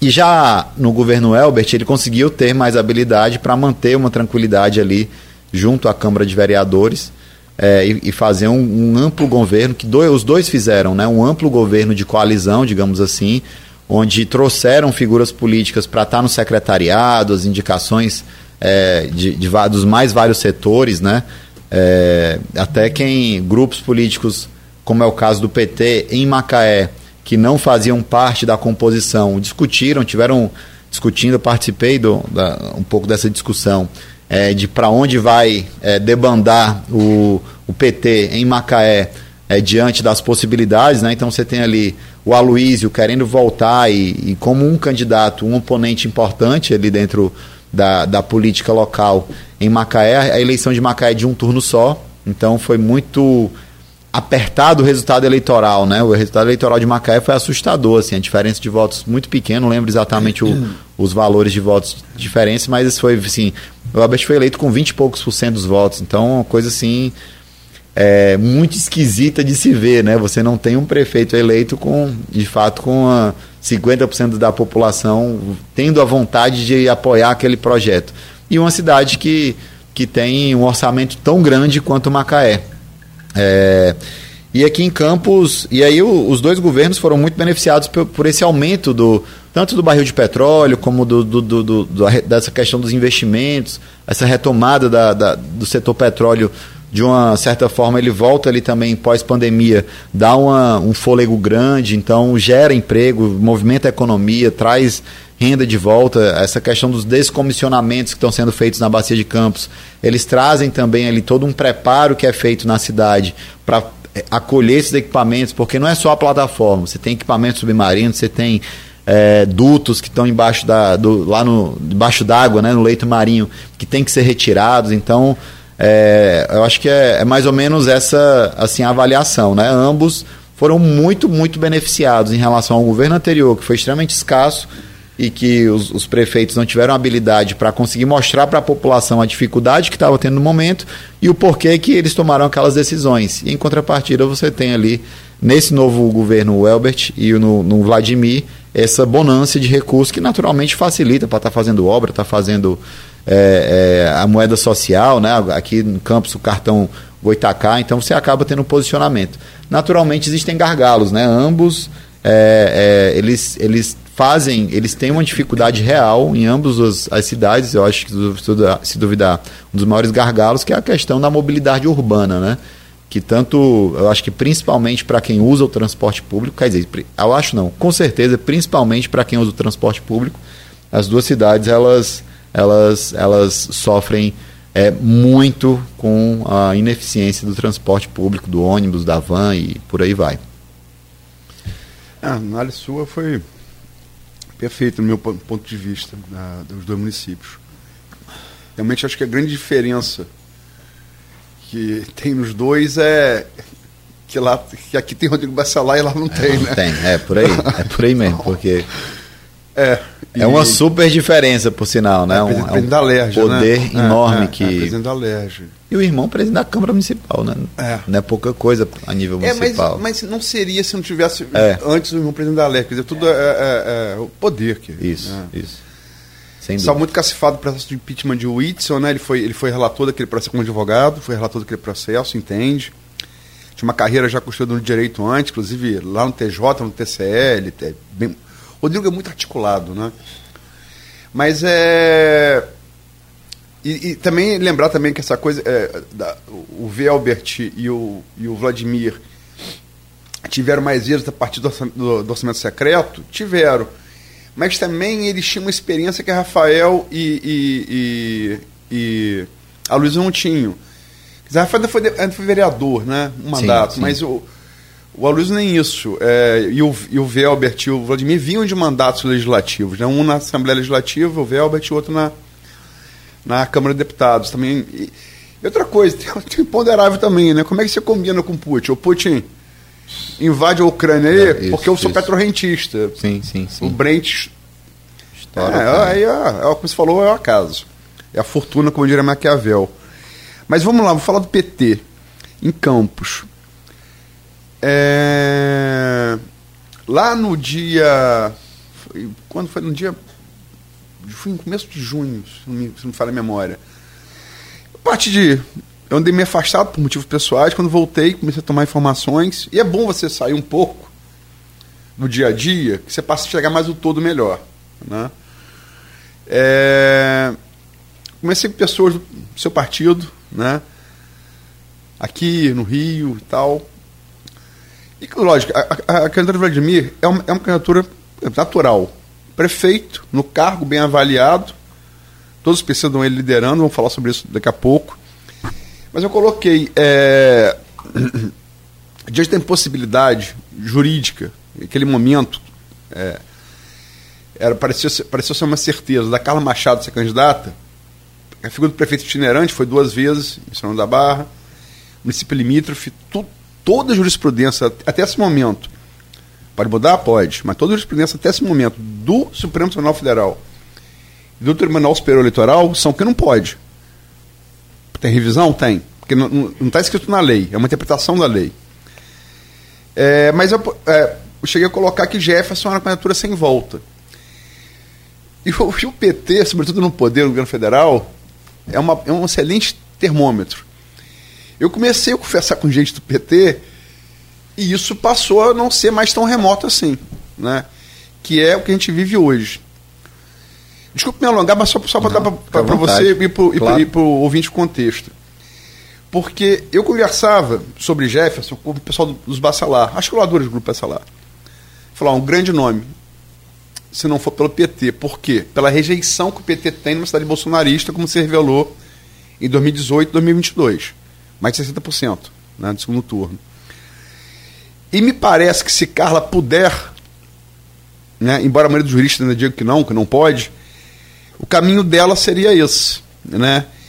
E que isso teria, é, até onde eu pude apurar, uma espécie de, um, de, uma, de uma constatação, que a, a solução para você forçar o segundo turno com o Vladimir é pulverizar com gente com densidade. Quer dizer, eu dei uma abordagem longa, mas você concorda com essa abordagem? Como é que você vê a questão, sobretudo, de Jefferson e Carla? É, assim, Luiz, é, primeiro, é, essa questão, como você disse na sua primeira fala anterior, né, é, antes, antes dessa agora, o PT é um partido extremamente plural, né, é um partido grande que respeita sua, os seus trâmites internos, que existe debate, diálogo e tem das mais diferentes visões, né, então é natural, o PT é, em Campos ele naturalmente, é, não, não foi nessa eleição a primeira vez que o PT pensou e debateu internamente da possibilidade de Jefferson vir é, candidato a prefeito. É, o Jefferson, sem dúvida, um quadro assim excepcional, uma pessoa da mais alta doneidade, competência e se, se eu, eu acho que principalmente que tem compromisso com a cidade, com a região. É, e, e assim, inquestionavelmente uma pessoa que agregaria muito na política de Campos.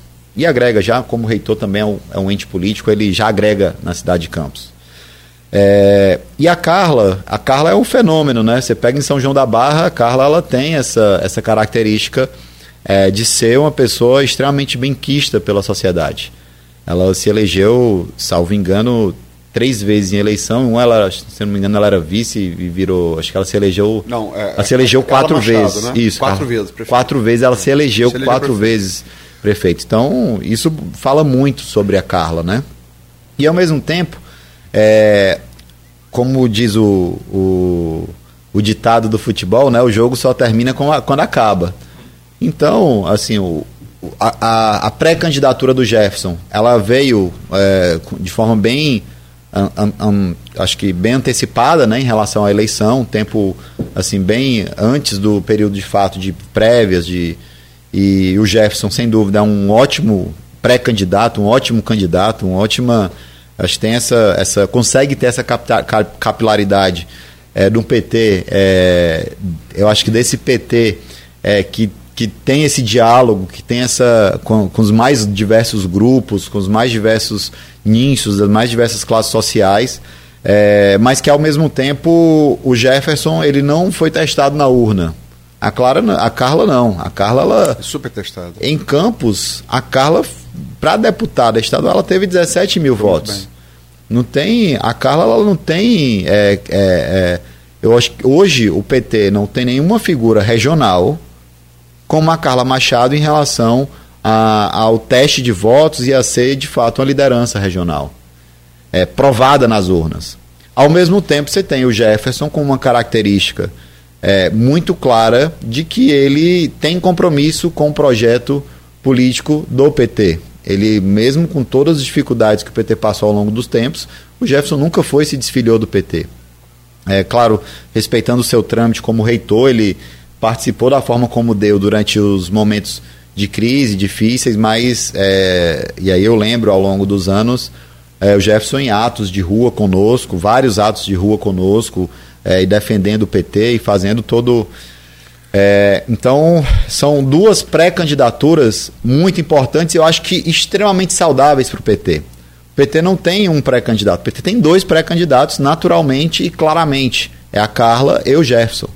E ambos são muito bem quistos internamente dentro do partido. É, naturalmente, a Carla, com a limitação, com a possibilidade de, de estar inelegível, aí é onde entra a questão de que o jogo só termina quando acaba. A Carla, ela, ela o PT, aí naturalmente o PT, é, ele tem todo um trâmite interno de discussão, mas os dois estão colocados como pré-candidatos internamente no PT. E nós vamos seguir dentro do PT até onde der, para poder ver se a Carla pode ser candidata ou não pode ser candidata. Bater o martelo, ah, a Carla pode ser candidata. O PT ele tem autonomia e vai decidir se vai ser o Jefferson ou se vai ser a Carla. Então acho que é um pouco esse panorama. É, dois superquadros políticos que eu tenho muita admira admiração e carinho, mas que naturalmente é, a Carla, a princípio, aqui tudo indica, ela pode ser que tenha essa, essa limitação jurídica. Então a gente vai estar tá, é, diante da negativa ou da afirmativa, o PT vai estar se reunindo para definir quem vai ser o candidato dos dois. Qual vai ser o critério de escolha, se Carla puder? E, e a possibilidade que eu aventei, que é falada abertamente no bastidor, Sobretudo porque hoje, o, hoje, no dia de hoje, pode mudar amanhã, daqui, a eleição, é, você falou 11, a partir de, de hoje são, são menos de 11 meses. É, menos de 11 meses. É então está passando. Isso. É Marco tá Maciel, né? Tá Tudo pode acontecer, inclusive uhum. nada.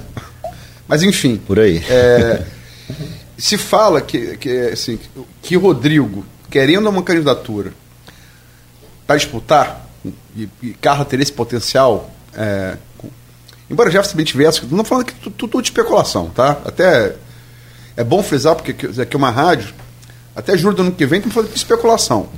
Qualquer um aqui pode ser candidato. Sim. Né? Define a convenção. A janela partidária até abril, depois a convenção em julho. Aí estamos falando de candidato. Mas Rodrigo, se Carla puder, e ele hoje parece ser né, o maior incentivador da, da, da candidatura dela, pela, após a ruptura, sobretudo, que você falou, da fim da pacificação com o Bacelar, é que ela seria por outro partido que não o PT. Quer dizer, qual vai ser o critério de escolha entre os dois? E como é que vocês encarariam concorrer os dois? Concorrer Jefferson pelo PT e Carla por outro partido? É, é, tudo pode acontecer, né? Naturalmente, é, nós temos um movimento, eu acho que, que importante dentro do PT, o Jefferson. A gente tem sempre figuras que são mais ideológicas, figuras que são mais pragmáticas, você tem figuras que fazem avaliações. É, e ali, assim, dentro dos debates que acontecem, e é uma possibilidade, cada um de nós tem autonomia, né? O ser humano ele tem a sua liberdade individual, que ela tem que ser respeitada. E, inclusive, é, qualquer um outro, é, hoje, membro do PT pode sair e concorrer à eleição, seja prefeito ou vereador em outro partido. É, mas, naturalmente, é, esse movimento ele é individual. Então, assim, acho que até dentro dessa, dessa possibilidade que você coloca dela ser candidata em outro partido, o Jefferson ser candidato pelo PT, ela tá, tá, tá na mesa. Tá na mesa. Naturalmente. Posso colocar só uma claro, coisa claro. colocar? É, o problema aí, se, se Carla puder e, e, e, e, se quiser ser partido, tem o próprio PT. Sim. O Joãozinho tem feito um grande trabalho em direção estadual, sobretudo aumentar a bancada da LERJ. Sim, sim. Sete deputados. É, exatamente. É, foi um trabalho muito exitoso, pragmático, né? Pragmático. Quer dizer, se, se abrir mão para Carla sair, ela voltando, ela terá outro partido. Sim. O PT pode perder uma cadeira da Alerj. O PT, tem, o PT tem que deixar. Sim. É, tem isso também, é, porque é. de fato ela, ela perde a cadeira, né? É. Isso é. Tá, Se o PT tá na regra. ela perde. Se o P, é, é. PT chegar e falar: olha, tá bom, você pode ir, mas a, a vaga de deputado é nossa. É uma possibilidade. E tem também a questão de 2028, né, o, o Aloysio? Assim, você tem hoje, dentro desse jogo todo, o Vladimir como favorito na eleição, por todos os motivos que nós colocamos aqui mesmo dentro dos problemas, e aí é, até esqueci de falar um dos problemas, eu acho que é um dos maiores problemas também que existem nas duas prefeituras, mas eu acho que é importante destacar, é a questão do aumento dos servidores. Ambas as prefeituras não entregaram aumento, mesmo com a melhoria de arrecadação, durante todos os anos de governo. A gente está no terceiro ano dos dois governos. E nenhum dos dois deu esses aumentos para os servidores, né? Deram aumentos, mas aumentos aquém do pleitado. Isso, e né? esse ano só. É, acho que é. nem em 2021 nem em 2022 eles tiveram aumentos. Tiveram agora nesse terceiro ano. É o ano véspera de eleição também. Então, Macaé, queira ou não queira, acho que deu, fechou um aumento. É, acho que as duas prefeituras foi próximos índices ali, eu não lembro exatamente os números, mas é, enfim, deu algum aumento agora já véspera de eleição. É, e você tem um jogo para 2028. Porque, ao mesmo tempo, é, esse tensionamento é importante para todo, todo ente político vai querer ali, ó, tô aqui, tá, pessoal? Eu estou aqui. Então, você tem uma. Em, em Campos, a, o, o, o Vladimir como favorito, mas essa eleição de 2024, ela, tanto Elbert como o Vladimir podem se reeleger, como também podem não se reeleger, mas é, pela tendência do que mostram os números hoje, é que os dois se reelejam. É, e aí você joga é, para o outro, para outra eleição, de fato, quem seria o sucessor, né? É, se, se confirmar isso. É, mas a Carla, ela sem dúvida, ela acaba tendo é, alguma preferência devido ao teste nas urnas que já teve.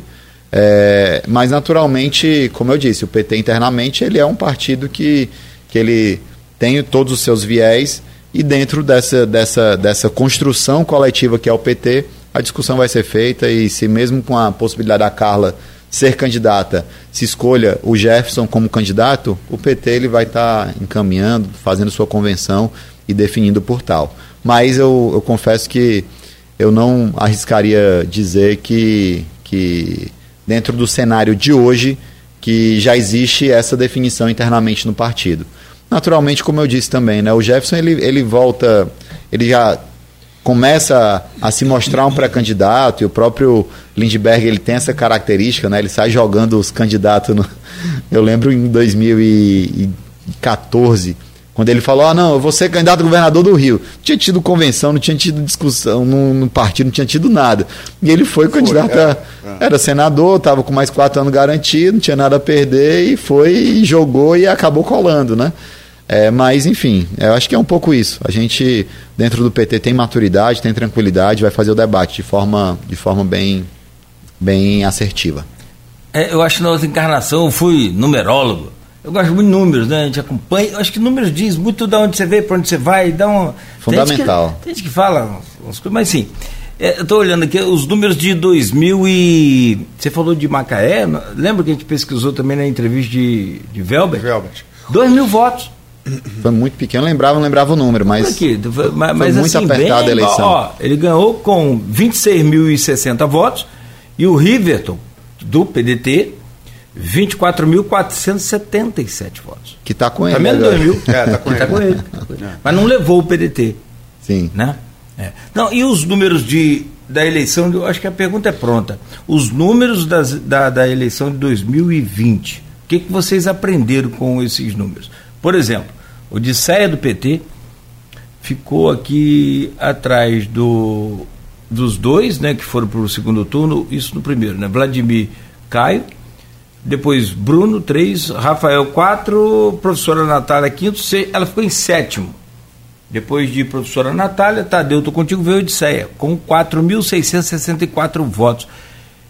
Eu não me lembro o Zé Maria Rangel, na época, acho que teve mais de 2 mil votos para vereador. Foi quase 3 mil, 2.900, 2.900 e foi oitavo. Assim, eu não, não, passo muito longe de ser, fui muito amigo dele, mas passo muito longe de ser parecido com o saudoso João Peixoto, que conhecia desses números e de legenda, de formação de. Tanto que teve o pastor da igreja que ele puxou pelo braço para pastor Heber, falou, depois contou aqui pra gente ao vivo. João Peixoto me puxou pelo braço, falou para eu ir para o partido dele que eu ia ganhar a eleição, eu não fui, acabei ficando de fora. E João ganhou. É, desses, dessa eleição, desses números, então, o que, que vocês aprenderam? Me parece claramente que faltou algum, alguma conversa melhorada ali para poder, pelo menos, fazer um vereador. É, o, o PT ele vinha naquele momento, o Cláudio, de um, acho que era momento de mais baixa, né? Com o menor número de deputados, menor número de, de, de senadores, menor número de vereadores no Brasil inteiro. Então, Lula o Lula preso. É, não, acho que nesse 2020 ele até estava solto tava já. Solto, mas eu tava. É, é, é, o processo todo começa Mas estava naquele desgaste. Vai, isso, é, é, é, Tinha acabado de ser. Enfim, estava ainda com. Ah. Embaixo, tudo embaixo. Não, até a soltura dele mais polêmica ainda. Isso. E, e outra, máquina de fake news rufando a torta e a direito. Né? Então você tinha um nível de rejeição muito alto ao PT. E naturalmente, é, diante do. Eu acho que até da, da forma violenta como foi feito. É, é, tantos casos de violência política naquele momento, você tinha uma tendência que as pessoas, inclusive, não queriam ser candidatas. Então, aqui em Campos, por exemplo, para a, a, própria Odisseia, né, que colocou o nome, a Odisseia, presidenta do PT de Campos, eu tenho uma admiração enorme à Odisseia é, pela, pela coragem, a pessoa extremamente aguerrida, a pessoa extremamente é, comprometida com o projeto político né, e social do PT, é, você tem ali a Odisseia é, nesse cenário de, de dificuldade do PT, colocando o nome à disposição. A missão naquele momento, a Luiz, o Cláudio, dos ouvintes, né? Do, da, da candidatura da Odisseia era passar um pouco o legado, fazer um contraponto em relação ao PT. O PT é um partido que tinha tempo de televisão, dos maiores ainda, mesmo com toda a dificuldade. Era um dos partidos que tinha o maior número de. maior tempo de. um dos maiores tempos de TV. Então você conseguia ali falar um pouco do legado, colocar um pouco contraponto a toda a questão da, da do ataque que o PT sofreu no, no, nos tempos anteriores, enfim, é, que foi muito difícil. E naquele momento, é, ela cumpriu a missão. A gente sabia que não ia ser uma eleição fácil. A professora Natália vinha ali de um, em um momento de é, uma cara nova, uma figura nova que agrega ali, a, a, a, traz ali aquela questão da juventude que a população gosta disso. A população também quer ver caras novas na, na, na política, né? É, então bom desempenho no debate também, né? Muito bom desempenho. Isso, muito bom. Não, assim, outra figura política de extrema relevância para a esquerda regional, né, professora Natália. É, então, assim, a gente vendo essa, aquele, aquele cenário, a Odisseia ela cumpriu o papel ali da, que estava previsto para o momento. Naturalmente, não tínhamos expectativa nenhuma sobre a questão da eleição.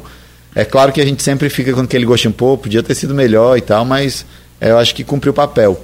E já o Zé, o Zé Maria, né, que foi o mais votado no, no, no na legenda do PT na última eleição, é, com, e ficou em oitavo colocado e não conseguiu entrar dentro das 25 vagas de vereadores, que foi uma coisa assim é, eu acho que é muito decepcionante você nadar, nadar, nadar, nadar e bem morrer na praia, né? Então, naquele momento foi muito é, é, momento de reflexão mesmo para o PT, né? Ó, não dá para ser assim, né? Tínhamos uma figura como Luciano D'Angelo, que é uma pessoa experiente e que tinha essa característica de fazer isso dentro do PT. O professor Alexandre, à época, também tinha saído do PT e ido para o PDT é, que era um, um, dos puxadores de votos ali para ajudar na questão da legenda. Então, dentro dessas saídas que tiveram do PT, naturalmente é, é, a própria candidatura da Odisseia, que agregaria ali mais alguns votos, poderia ajudar na legenda. É, ela veio como prefeita para cumprir missão e, e atrapalhou também. É, e agora não, o PT tem feito uma discussão muito mais madura e ampla no sentido de ter candidatos e pré-candidatos dentro do partido que possam vir a garantir ali é, e a estrutura que o PT tem colocado, até uma discussão estadual e, e nacional, é para que a gente tente fazer aqui pelo menos dois vereadores em campos. Naturalmente não é uma missão fácil, mas é o, é o objetivo nesse momento. Pelo menos dois é, é, é a meta, né? Mas é, a gente atingir a meta, a gente dobra a meta. É, Lene, né? Dá, dá espaço para avançar dois. Recuou oito, mas já avançou. É, avançou dois. É, não, mas, mas, com esses 25 agora, a limitação de 25, né? Por, por, também dificulta o jogo, né? Você vai ter ali que ter muita habilidade para conseguir colocar pessoas que de fato vão puxar ali voto para colocar. Antes eram 39 na, na composição uma vez e meia o número de vereadores. Agora, com a limitação sim, do número sim. de vagas, vai ficar mais difícil, sem dúvida, Luiz. É, eu, eu, eu, eu começo a ver que está ficando velho quando você começa a lembrar do meu tempo e tal, papá.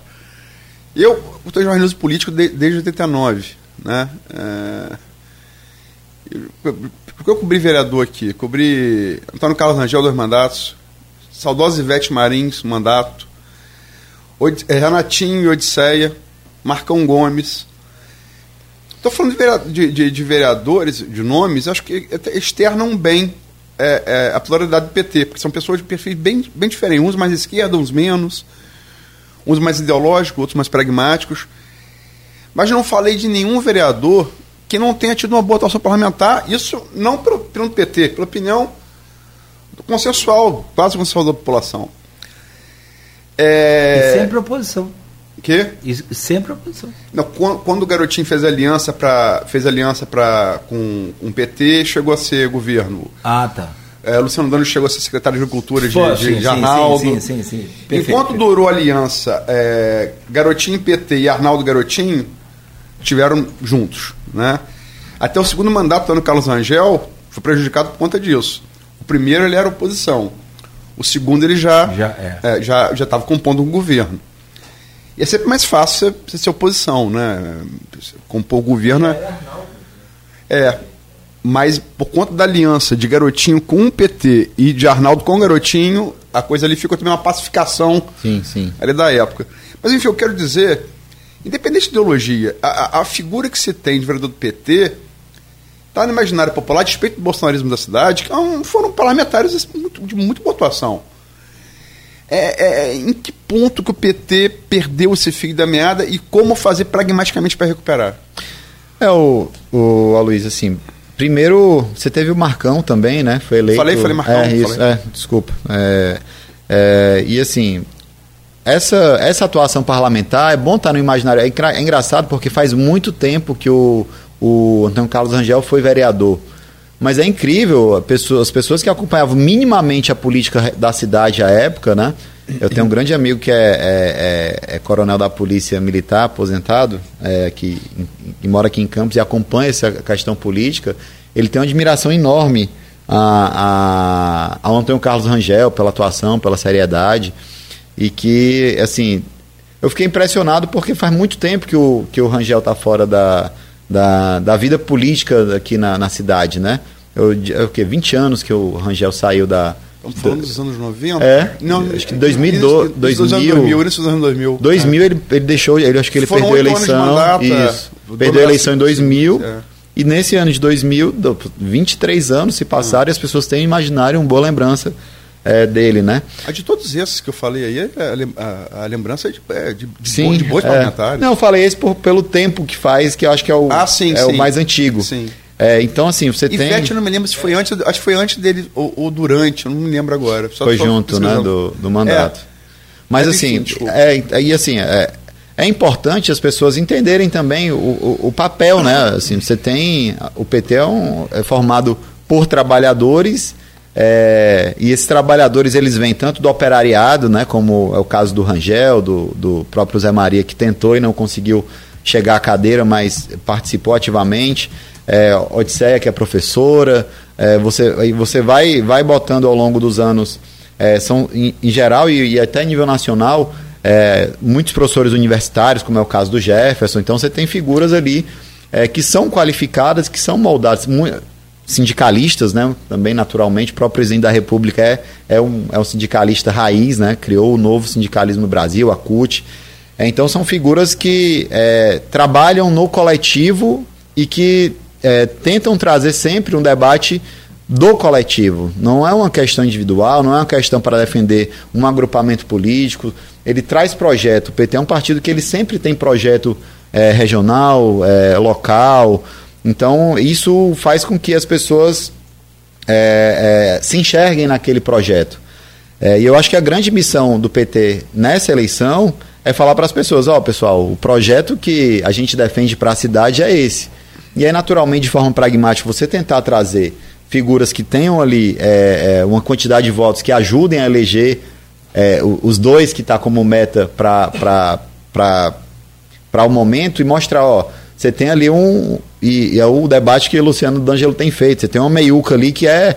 tá no imponderável. Gilberto, que é, é um pré-candidato, outros nomes que, que têm surgido de mil votos, mil e poucos votos, 800 votos. Então você tem um flanco aberto dentro do PT para estar trazendo figuras que tanto tenham algum alinhamento ideológico e que pensem de forma parecida com o projeto que o PT defende, como naturalmente é, é, é, entendam a importância de ter uma atuação é, política regional e que defenda esse projeto durante os quatro anos de mandato. Então acho que a gente dessa vez vai, vai é, o PT tende sim a conseguir é, garantir uma e, e, brigar aí pela segunda vaga é, dentro dessa, dessa, desse cenário político, né?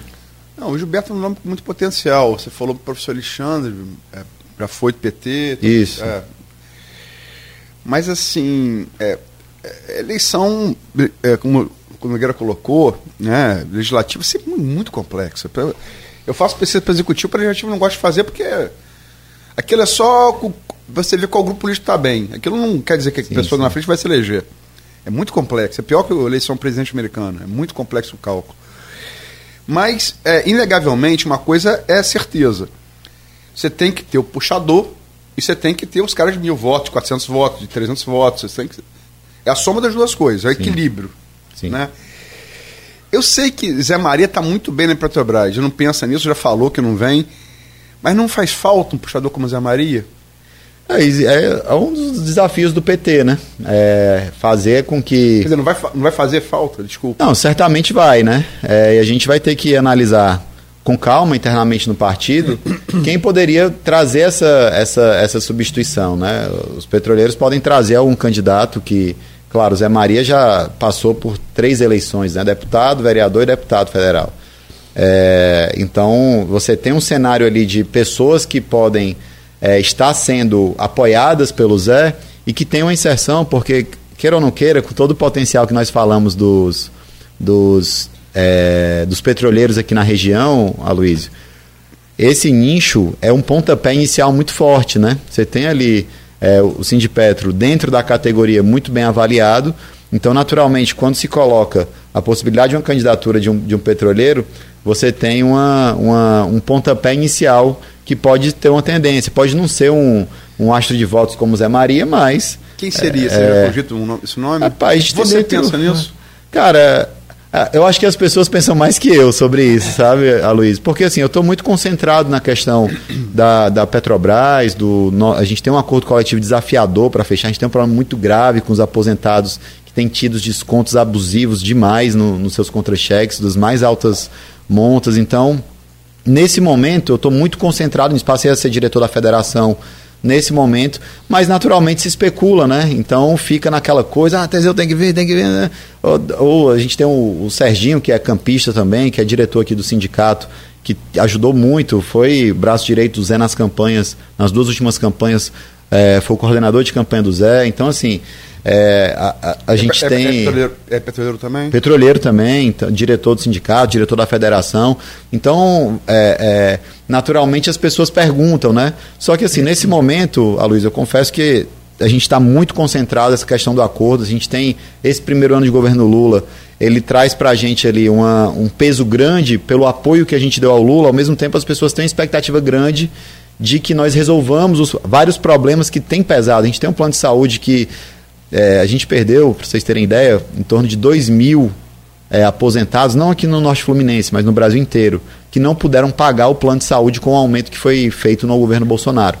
Então, é, é, existe uma série de expectativas de, de causas que estão doendo de verdade nos, nos aposentados, nos trabalhadores. A questão de saúde mental no meio dos petroleiros está muito pesado. Então, eu tenho estado muito concentrado nisso e eu acho que seria injusto com a categoria, nesse momento, eu estar pensando em candidatura. Então, tenho feito esse movimento, mas não impede das outras pessoas pensarem nisso, né? Então, a gente tem tratado com muita, muito cuidado isso, mas é, a ideia também do nosso agrupamento é que os petroleiros tenham sim um candidato que possa ser esse, esse puxador de votos. Na história aqui registrada na, sobre a Ivete, Ah, é, em 1990, arquivo da Câmara, a vereadora Ivete Guerra Marins, do PSB, assumiu a cadeira do Edil Paulo César Martins, que se licenciou para deputado e ganhou. Naquela época, em 1990. Então foi até 92. pelo PSB, PSB, ela não, ela não veio pro PT, não? aqui consta como PSB. Eu não sei se depois ela Migrou, Porque né? naquela época as regras eram bem mais. mais flexível, Mais né? flexível, é, é. tranquilo. é. Perdia Eu mandato. tenho né, quase nada. certeza absoluta que Ivete teve mandato Foi, do P- no foi exercício PT, né? pelo PT. É, vou, até, pro vou até PT. conferir, vou até conferir. Esse arquivo aqui é um, um- o que eu estou pesquisando, é da própria Câmara Municipal. Posso compartilhar com você depois você pesquisa. Não, não, era, era ter ido pro PSB, mas assim, aí é a memória, né? é, não, sim. não dá. Mas você. Só fui reparar aqui uma injustiça que eu fiz, tá, Aloysio? É, até me ligou aqui, eu, eu, eu, eu cometi uma injustiça aqui quando eu falei da Carla e do Jefferson. O Elinho, que é presidente. Isso, Elinho Normal, ele, ele também é um pré-candidato do PT. Eu perguntei se ele, Ele- desistiu de ser campeão foi- do Brasil foi- e se desistiu de ser candidato para porque o Botafogo. Não, eu peço desculpa aqui que eu cometi uma injustiça. Naturalmente, os nomes que estão sendo falados na mídia, mas dentro da nossa pluralidade interna no partido, também uma, uma, uma, uma figura política interna no PT e que tem muita dedicação ao partido e um respeito, um carinho enorme que eu tenho pelo Elinho. O Elinho também é pré-candidato internamente, tem se falado é, nas, nas reuniões de diretoria, nas plenárias, colocou na plenária que nós tivemos regional com a presidência do Joãozinho para essa, essa pré-candidatura e naturalmente eu não podia deixar de registrar aqui, porque ele, é, ele realmente é um militante histórico do PT, merece nosso respeito, nosso carinho e está colocado também como pré-candidato. Tem umas mensagens aqui no. Agora o, o Instagram não estou achando aqui. Vou mas... mandar, mandar um abraço para Elinho também, figura importante do, do Sindical de Campos. E, rapaz, Botafogo tá. Oh. Nossa, Botafogo. Ele pro Vasco ontem. Aquele, acho que aquele segundo tempo contra o Palmeiras, o que mais impressionou foi a passividade. Entendeu? É, isso pode ir pro psicológico. Eu torço assumidamente o Botafogo ser campeão brasileiro esse ano, mas. É, é... Segundo turno, antigo é. segundo turno, né? Se a gente considerar assim, em termos de número de jogos, o Botafogo não repetiu o primeiro. Uma das coisas mais importantes que se percebe é a ausência do técnico. O time é, basicamente sim. é o mesmo. É. Mas o, o, o, Diferente, né? O comando é diferente, ele Sentiu, o time sentiu. Acho que, acho que a gente. Meu pai é botafoguense roxo, né? Você é o quê? Flamengo? É, não, eu tenho uma simpatia pelo Botafogo, mas eu sou, sou torcedor do Ceará, né? Ceará, Ceará. É do Vozão. Que foi, sofreu isso ano passado. Vinha bem no primeiro turno, é, segundo caiu e caiu para a segunda divisão. Mas... mas eu acho que não é só rendimento. Fortaleza hoje. Né? É, pô, Fortaleza tá bem. No, no... Tá bem, tá bem. Foi uma pena não ter ganho a, a, a Sul-Americana. Rapaz, todo o Brasil mundo, torceu. O Brasil ali. Torceu pelo ali, Fortaleza. Acho que né? até o Vozão, até sei lá, mas assim... Só minha cunhada que não torceu, que é Ceará doente. Ah, e, tem, é, tem, pô, meu filho, pelo amor de Deus. Lá no Santa Cruz Esporte, é. o negócio chegadão. Com Ilha do Retiro, já fiz jogo lá, é Bahia tenso. Vitória. Ixi, é. é tenso, é, é. fura o seu busto. É pior que Fla-Flu. Bom, pior. É. E é peixeira mesmo, filho. Lá no Ceará tá proibido ter torcida, jogo do Fortaleza e Ceará. Vai a torcida única. Quem é o mandante do time leva a torcida para Melhor assim. Tá certo, com certeza. Bom, mas e aí tem várias mensagens aqui, a gente agradece a todos. É, teve um, um ouvinte que, eu acho que ele é do sindicato, mas ele postou lá que há um, um abismo muito grande. No, ele postou no, no Insta, não estou achando aqui.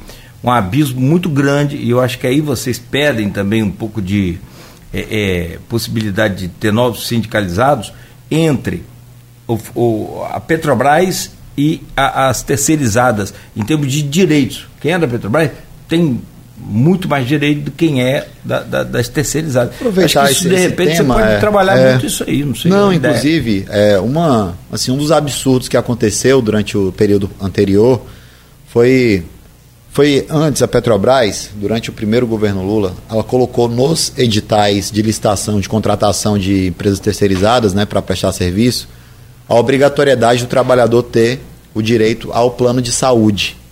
Então, todos os trabalhadores, saúde e odontológico, todos os trabalhadores terceirizados da Petrobras, eles tinham direito, ele e os familiares. Saúde odontológico. Cara, é, foi tirado isso do, do, das licitações e naturalmente as empresas é preço, né, sim, Luiz, Cláudio? Sim. As empresas jogam preço lá embaixo e falam, não, eu vou garantir para o trabalhador e algumas empresas nem para o trabalhador tinha trabalhador embarcando com seguro de saúde durante o período do embarque. No desembarque o cara não tinha, não tinha um plano de saúde. E sim, foi uma, uma, uma briga que a gente encampou desde então, desde o primeiro momento, quando saiu dos editais, a gente fez as denúncias, colocou. E assim, para a gente é muito doído durante esse período 210 bilhões de reais distribuídos de dividendo e simplesmente o trabalhador que gera essa riqueza não tinha sequer o plano de saúde para ele e para a família. Foi muito doído para a gente. E agora, em setembro, desde 1 de setembro, todas as novas licitações já saíram com obrigatoriedade de, de, de plano de saúde e odontológico para os trabalhadores novamente. Então, a gente está na briga. Incluindo as famílias ou não? Só Incluindo as famílias. Tá. Para ele, esposa e filhos. Okay. É, então, é, foi, foi uma reparação assim histórica. E a gente tem os contratos que estão vigentes. Então, a gente está na briga agora para voltar nos contratos que estão vigentes. É, também esses trabalhadores terem a garantia é, uns aditivos de contrato e a gente conseguir essa dignidade mínima, né? O que eu recebi de ligação, Luiz, não foi, não está escrito, o trabalhador chorando. Pô, Teseu, vê aí se tem um jeito de transferir o meu plano de saúde para o meu filho e tal. Trabalhadores que a gente nem representava, mas que viu a gente no aeroporto, tem o nosso telefone no site do sindicato Sindipetro NF, naturalmente é, é, é por aí. Ó, e para fechar aqui, hoje é dia 7, rapaz, dia do radialista de novo. É tão bom ser radialista que tem duas vezes, né? É que uma, só para fechar aqui, o Rodrigo mandou para mim aqui, o Rodrigo Gonçalves, é que uma vez é pertinente ao primeiro salário da classe, que foi regularizada a categoria. Não sei se foi lá em. Ah, não sei mais tá. quem foi o presidente, é antigo isso. E o outro, então, aí sim é a primeira transmissão de rádio aqui pelo é, é, é o, o Roquete Pinto, ah, Gilbert, Roquete 1900 e quebrado também. É 7 de novembro é a data marcante para mim, eu tenho que dividir isso com vocês aqui e registrar, porque é, hoje eu faço 18 anos que eu comecei a namorar com minha esposa, então é um dia importante pra gente, tá? Legal. Chegamos num relacionamento de maioridade hoje. Boa, então... boa, parabéns. Parabéns, qual é o nome dela? Ingrid. Parabéns você, Ingrid. Quantos yeah. filhos? A gente tem duas filhas, duas filhas. Duas filhas, quais os nomes? Filhas. Isis e Thaís. Parabéns às duas também. Uma santa, nossas, né? Dona Ingrid. Nossas preciosidades. é, é, é. Eu tento fazer o melhor. Imagina. Essa vida doida que a gente leva de viajar muito. É, então, eu tento, quando estou em casa, estar em casa de verdade com ela, deixar o celular mais de lado, porque se a gente deixar o celular, consome a gente. E a gente perde esses momentos que nunca voltam, né? Então, cada fase da vida. Daqui a pouco estou na faculdade, aí eu fico assim numa. Já era. Já prevendo uma o futuro próximo, de 14 anos, daqui a pouco está entrando na faculdade, não sei onde é que ela vai fazer faculdade. Então, é. aproveito cada segundo e tento ser um pai e um marido exemplar. Parabéns. Aí, para fechar de vez agora mesmo, 9-1 já, Ivete Marins se elege pelo PSB, entre, entre aspas, muda campos, mas a despeito dos anais da Câmara, já é empossada, filiada ao PT. Tô ficando maluco. É, viu? 1992. Descobri isso. Ela se elegeu pelo. Mas 30 anos, viu? 31 Era anos atrás. flexível, né? Sim, sim. É. é, você podia, não tinha essa. Quem que mandou de... a informação? Aqui agora eu vou falar, Fábio Siqueira, outro petista sim, também. Sim, sim. Ah, Professor Fábio. Agradecemos a você. É, Fabinho, um abraço, Fabinho também. Professor Fabinho. Bom, agradecer a você, Luciana, o Danilo, que estão aqui também. É, obrigado pela sua entrevista hoje. Vamos seguir sempre aqui acompanhando esse trabalho, boas informações. Acho que foi muito conteúdo muito bom dessa entrevista hoje. E, e, e colocando aí até os empresários da região alertas, atentos, possíveis investimentos e olhando mais para esse, esse norte aí que, provocado por Aloysio, você acabou revelando, desse montante aí, dessa, é, dessa grana que circula aqui, não só por Macaé, circula por toda a região. Né? Você, já tivemos aqui mais de 100 ônibus saindo daqui por dia para Macaé. Hoje diminuiu. Hoje não, não é tem demais lembrar que Renatinho Barbosa morreu para Labuta como petroleiro. É, isso mesmo. Indo trabalhar. E a época, a época era vereador, né? Estava na era vereador, em mandato e, e, e, trabalhando essa é. correria. Mas assim, a gente pretende, inclusive, aproveitando o gancho, assim, primeiro agradecer vocês demais pela oportunidade, né? A gente é, como trabalhadores né, que somos, é, a gente tem esse desafio de falar que todo mundo é trabalhador. O Luiz está aqui todo dia na Labuta, o Cláudio, o Beto, e o empresário que está ali todo dia tendo que ir para o seu comércio, no centro, não sei o quê, o médico que é com. Todo mundo é trabalhador, se não trabalhar, você não tem o seu, o seu sustento, né? E muitas vezes a gente tem dificuldade de se encaixar como tal, né? Muitas pessoas acham que não, não, sou. É, a disputa ideológica mesmo em relação a isso, para achar que você está do lado do mercado financeiro, não, porque eu tenho ações da Petrobras na Bolsa de Valores. Tá, mas não trabalha não, para ver se teu salário do mês vai dar, não, não vai fazer falta. Então, assim, essa identificação como trabalhador é um desafio e, e a gente tem essa, essa. Vai tentar puxar um movimento aqui regional é, de fortalecimento dos investimentos na bacia de campos, porque os investimentos que estão previstos no plano de negócio da Petrobras, eles são investimentos que também incluem dentro esses desinvestimentos. Os desinvestimentos. É, e os desinvestimentos, quando acabar essas plataformas, elas vão estar, tá, a gente vai estar tá sem esse desinvestimento. Então a gente deve chamar um, um, um movimento mais com os empresários, com a Firjan, com os prefeitos da região, Petro, para a gente tentar é, colocar uma proposta regional para a Petrobras de fortalecimento da bacia de campos, dos investimentos regionais. Eu acho que é um pouco isso assim que eu queria deixar de mensagem. O sindicato está aberto. Todos que quiserem nos procurar, os trabalhadores, os empresários, que também são trabalhadores, para a gente construir esse movimento forte que consiga alavancar ainda mais nossa região aqui de Campos. Com a gente. Né? Sempre. Isso é importantíssimo. A Luiz Abreu Barbosa também, muito obrigado por hoje. Valeu, amanhã estaremos de volta. É, vou filmar. Acho que, se não me engano, amanhã eu não passei para você. Eu tô quase certeza que amanhã é com o Danilo Funk. Para falar um pouco mais Ótimo, de Macaé. Ótimo. Vai ter que confirmar com ele ainda. Já deixa um abraço pro Danilo aqui, É. que é um parceirão. É, gente, gente, gente boa, gente melhor que ele, bom papo. Enfim, é, mas vou confirmar ainda e anuncio, anuncio é, é, formalmente mais tarde. Danilo foi vereador, foi vice-prefeito. Ex-prefeito de Aloysio, né? isso. Ah, ah. Conhece minha política de Macaé. É, Foi eleito pelo PT, inclusive, quando foi. É, Quando foi vereador? É. E vice-prefeito. é. Ah, então. Mas é agradecer ao Teseu pela, pela, pela, pela entrevista. Acho que bem dividido em dois blocos, um bloco muito nacional, chegando ao estado do Rio, outro bloco aí, é, passamos por vários, pela, pela questão política de Campos, de Macaé, né? Acabamos não abordando a, a São João da Barra. É, não só São João da Barra, como a visita, a, conversa, a reunião que eu tive com o presidente Lula semana passada, né? Também acabou não falando É sobre. ele falar no primeiro bloco, né? Como é que foi? É, não, o, o presidente Lula é uma pessoa extraordinária de lidar, né? De uma serenidade, uma tranquilidade. Mas assim, o grande foco mesmo foi a gente falar sobre essa questão de investimentos mesmo, trazer um pouco essa, essa preocupação nossa com afretamento que eu falei aqui. A gente abordou esse tema com ele, a questão principalmente da indústria naval também, né? O presidente Lula, é, ele é um defensor assim de primeira hora dessa, dessa pauta da indústria naval e que gera desenvolvimento e riqueza para o empresariado, para o trabalhador, para os bancos, para o município, para o estado, para o país. Então a gente tem que entrar numa briga boa, grande, para poder garantir a retomada da indústria naval. A nossa reunião foi muito sobre essa, essa, essa questão e, e, e trazer aí à luz algumas coisas que são importantes para que o governo federal esteja ciente do que está acontecendo na Petrobras e a gente consiga é, trazer essa, essa, é, esse parceiro que é o, o governo federal é, para estar alinhado com o projeto que foi eleito nas urnas e tá, de fato fazer os movimentos para não ser feitos para essa retomada ser o mais rápido possível. Ele podia falar também que é tanta coisa para falar, né? Da, o PT com, com Lula 1, Lula 2, Dilma 1, Dilma 2, ganhou do PSDB no, no, no, no estado do Rio.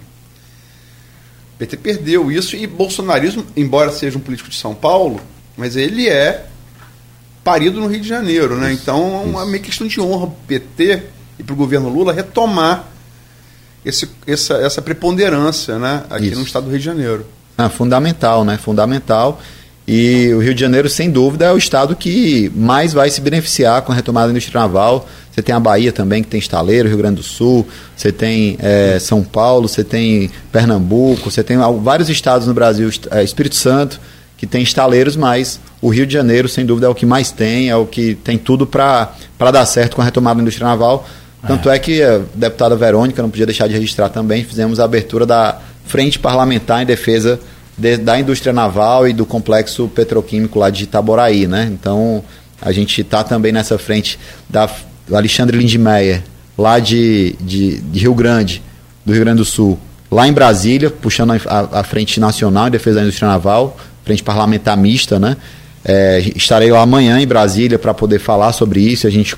é, dar essa é, dar continuidade aos nossos às nossas ações e os estudos.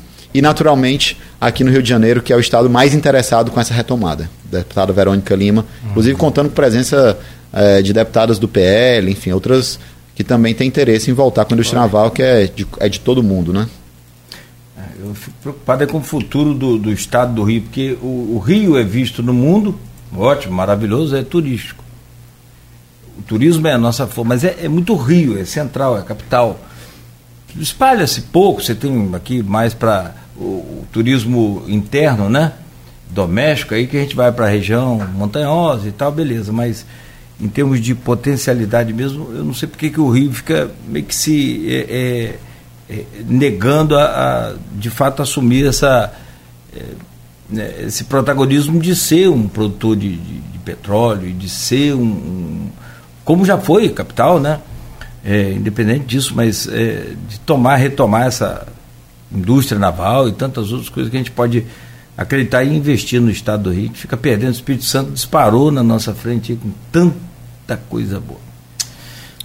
Mas a gente não perde a esperança, é claro, né? A gente já está num novo rumo. Jamais. Vamos trabalhar para que dê certo. É bom lembrar que é, o Espírito Santo começou a botar essa frente depois de um porto, Tubarão, ou seja, atividade, atividade naval. Sim, É, sim. Foi ali que foi o turning point de Espírito Santo. Sim, Se é vitória de Tubarão, a vitória era menor campus. Houve a vitória hoje. sim. É, Ah. verdade. Pô, eu morei lá, que se lia lá era o Jornal Globo. Os times dos capixabas são Flamengo, Vasco, Fluminense, Botafogo. Tem o Desportiva, tem, mas assim, é, tipo na rádio que eu trabalhava, você lia primeiro o Globo, depois você lia a Gazeta. É um negócio bem interessante isso que você falou assim. Influência muito E grande. depois do É. Porto, aí sim, aí outros po- portos vieram também e tal, mas a força do Espírito Santo. E nessa década de 90, o Espírito Santo era falido, literalmente falido. Bom, a gente fecha por aqui, são 9 e 10 amanhã de volta com Folha no Ar. Teseu mais uma vez, obrigado. A Luiz, obrigado. E você também que nos acompanhou até aqui, muito obrigado, bom dia. Continue ligado na Folha FM. A gente volta amanhã no oferecimento de Coagro, Proteus, Unimed Campos, Laboratório Plínio Bacelar e Vacina Plínio Bacelar.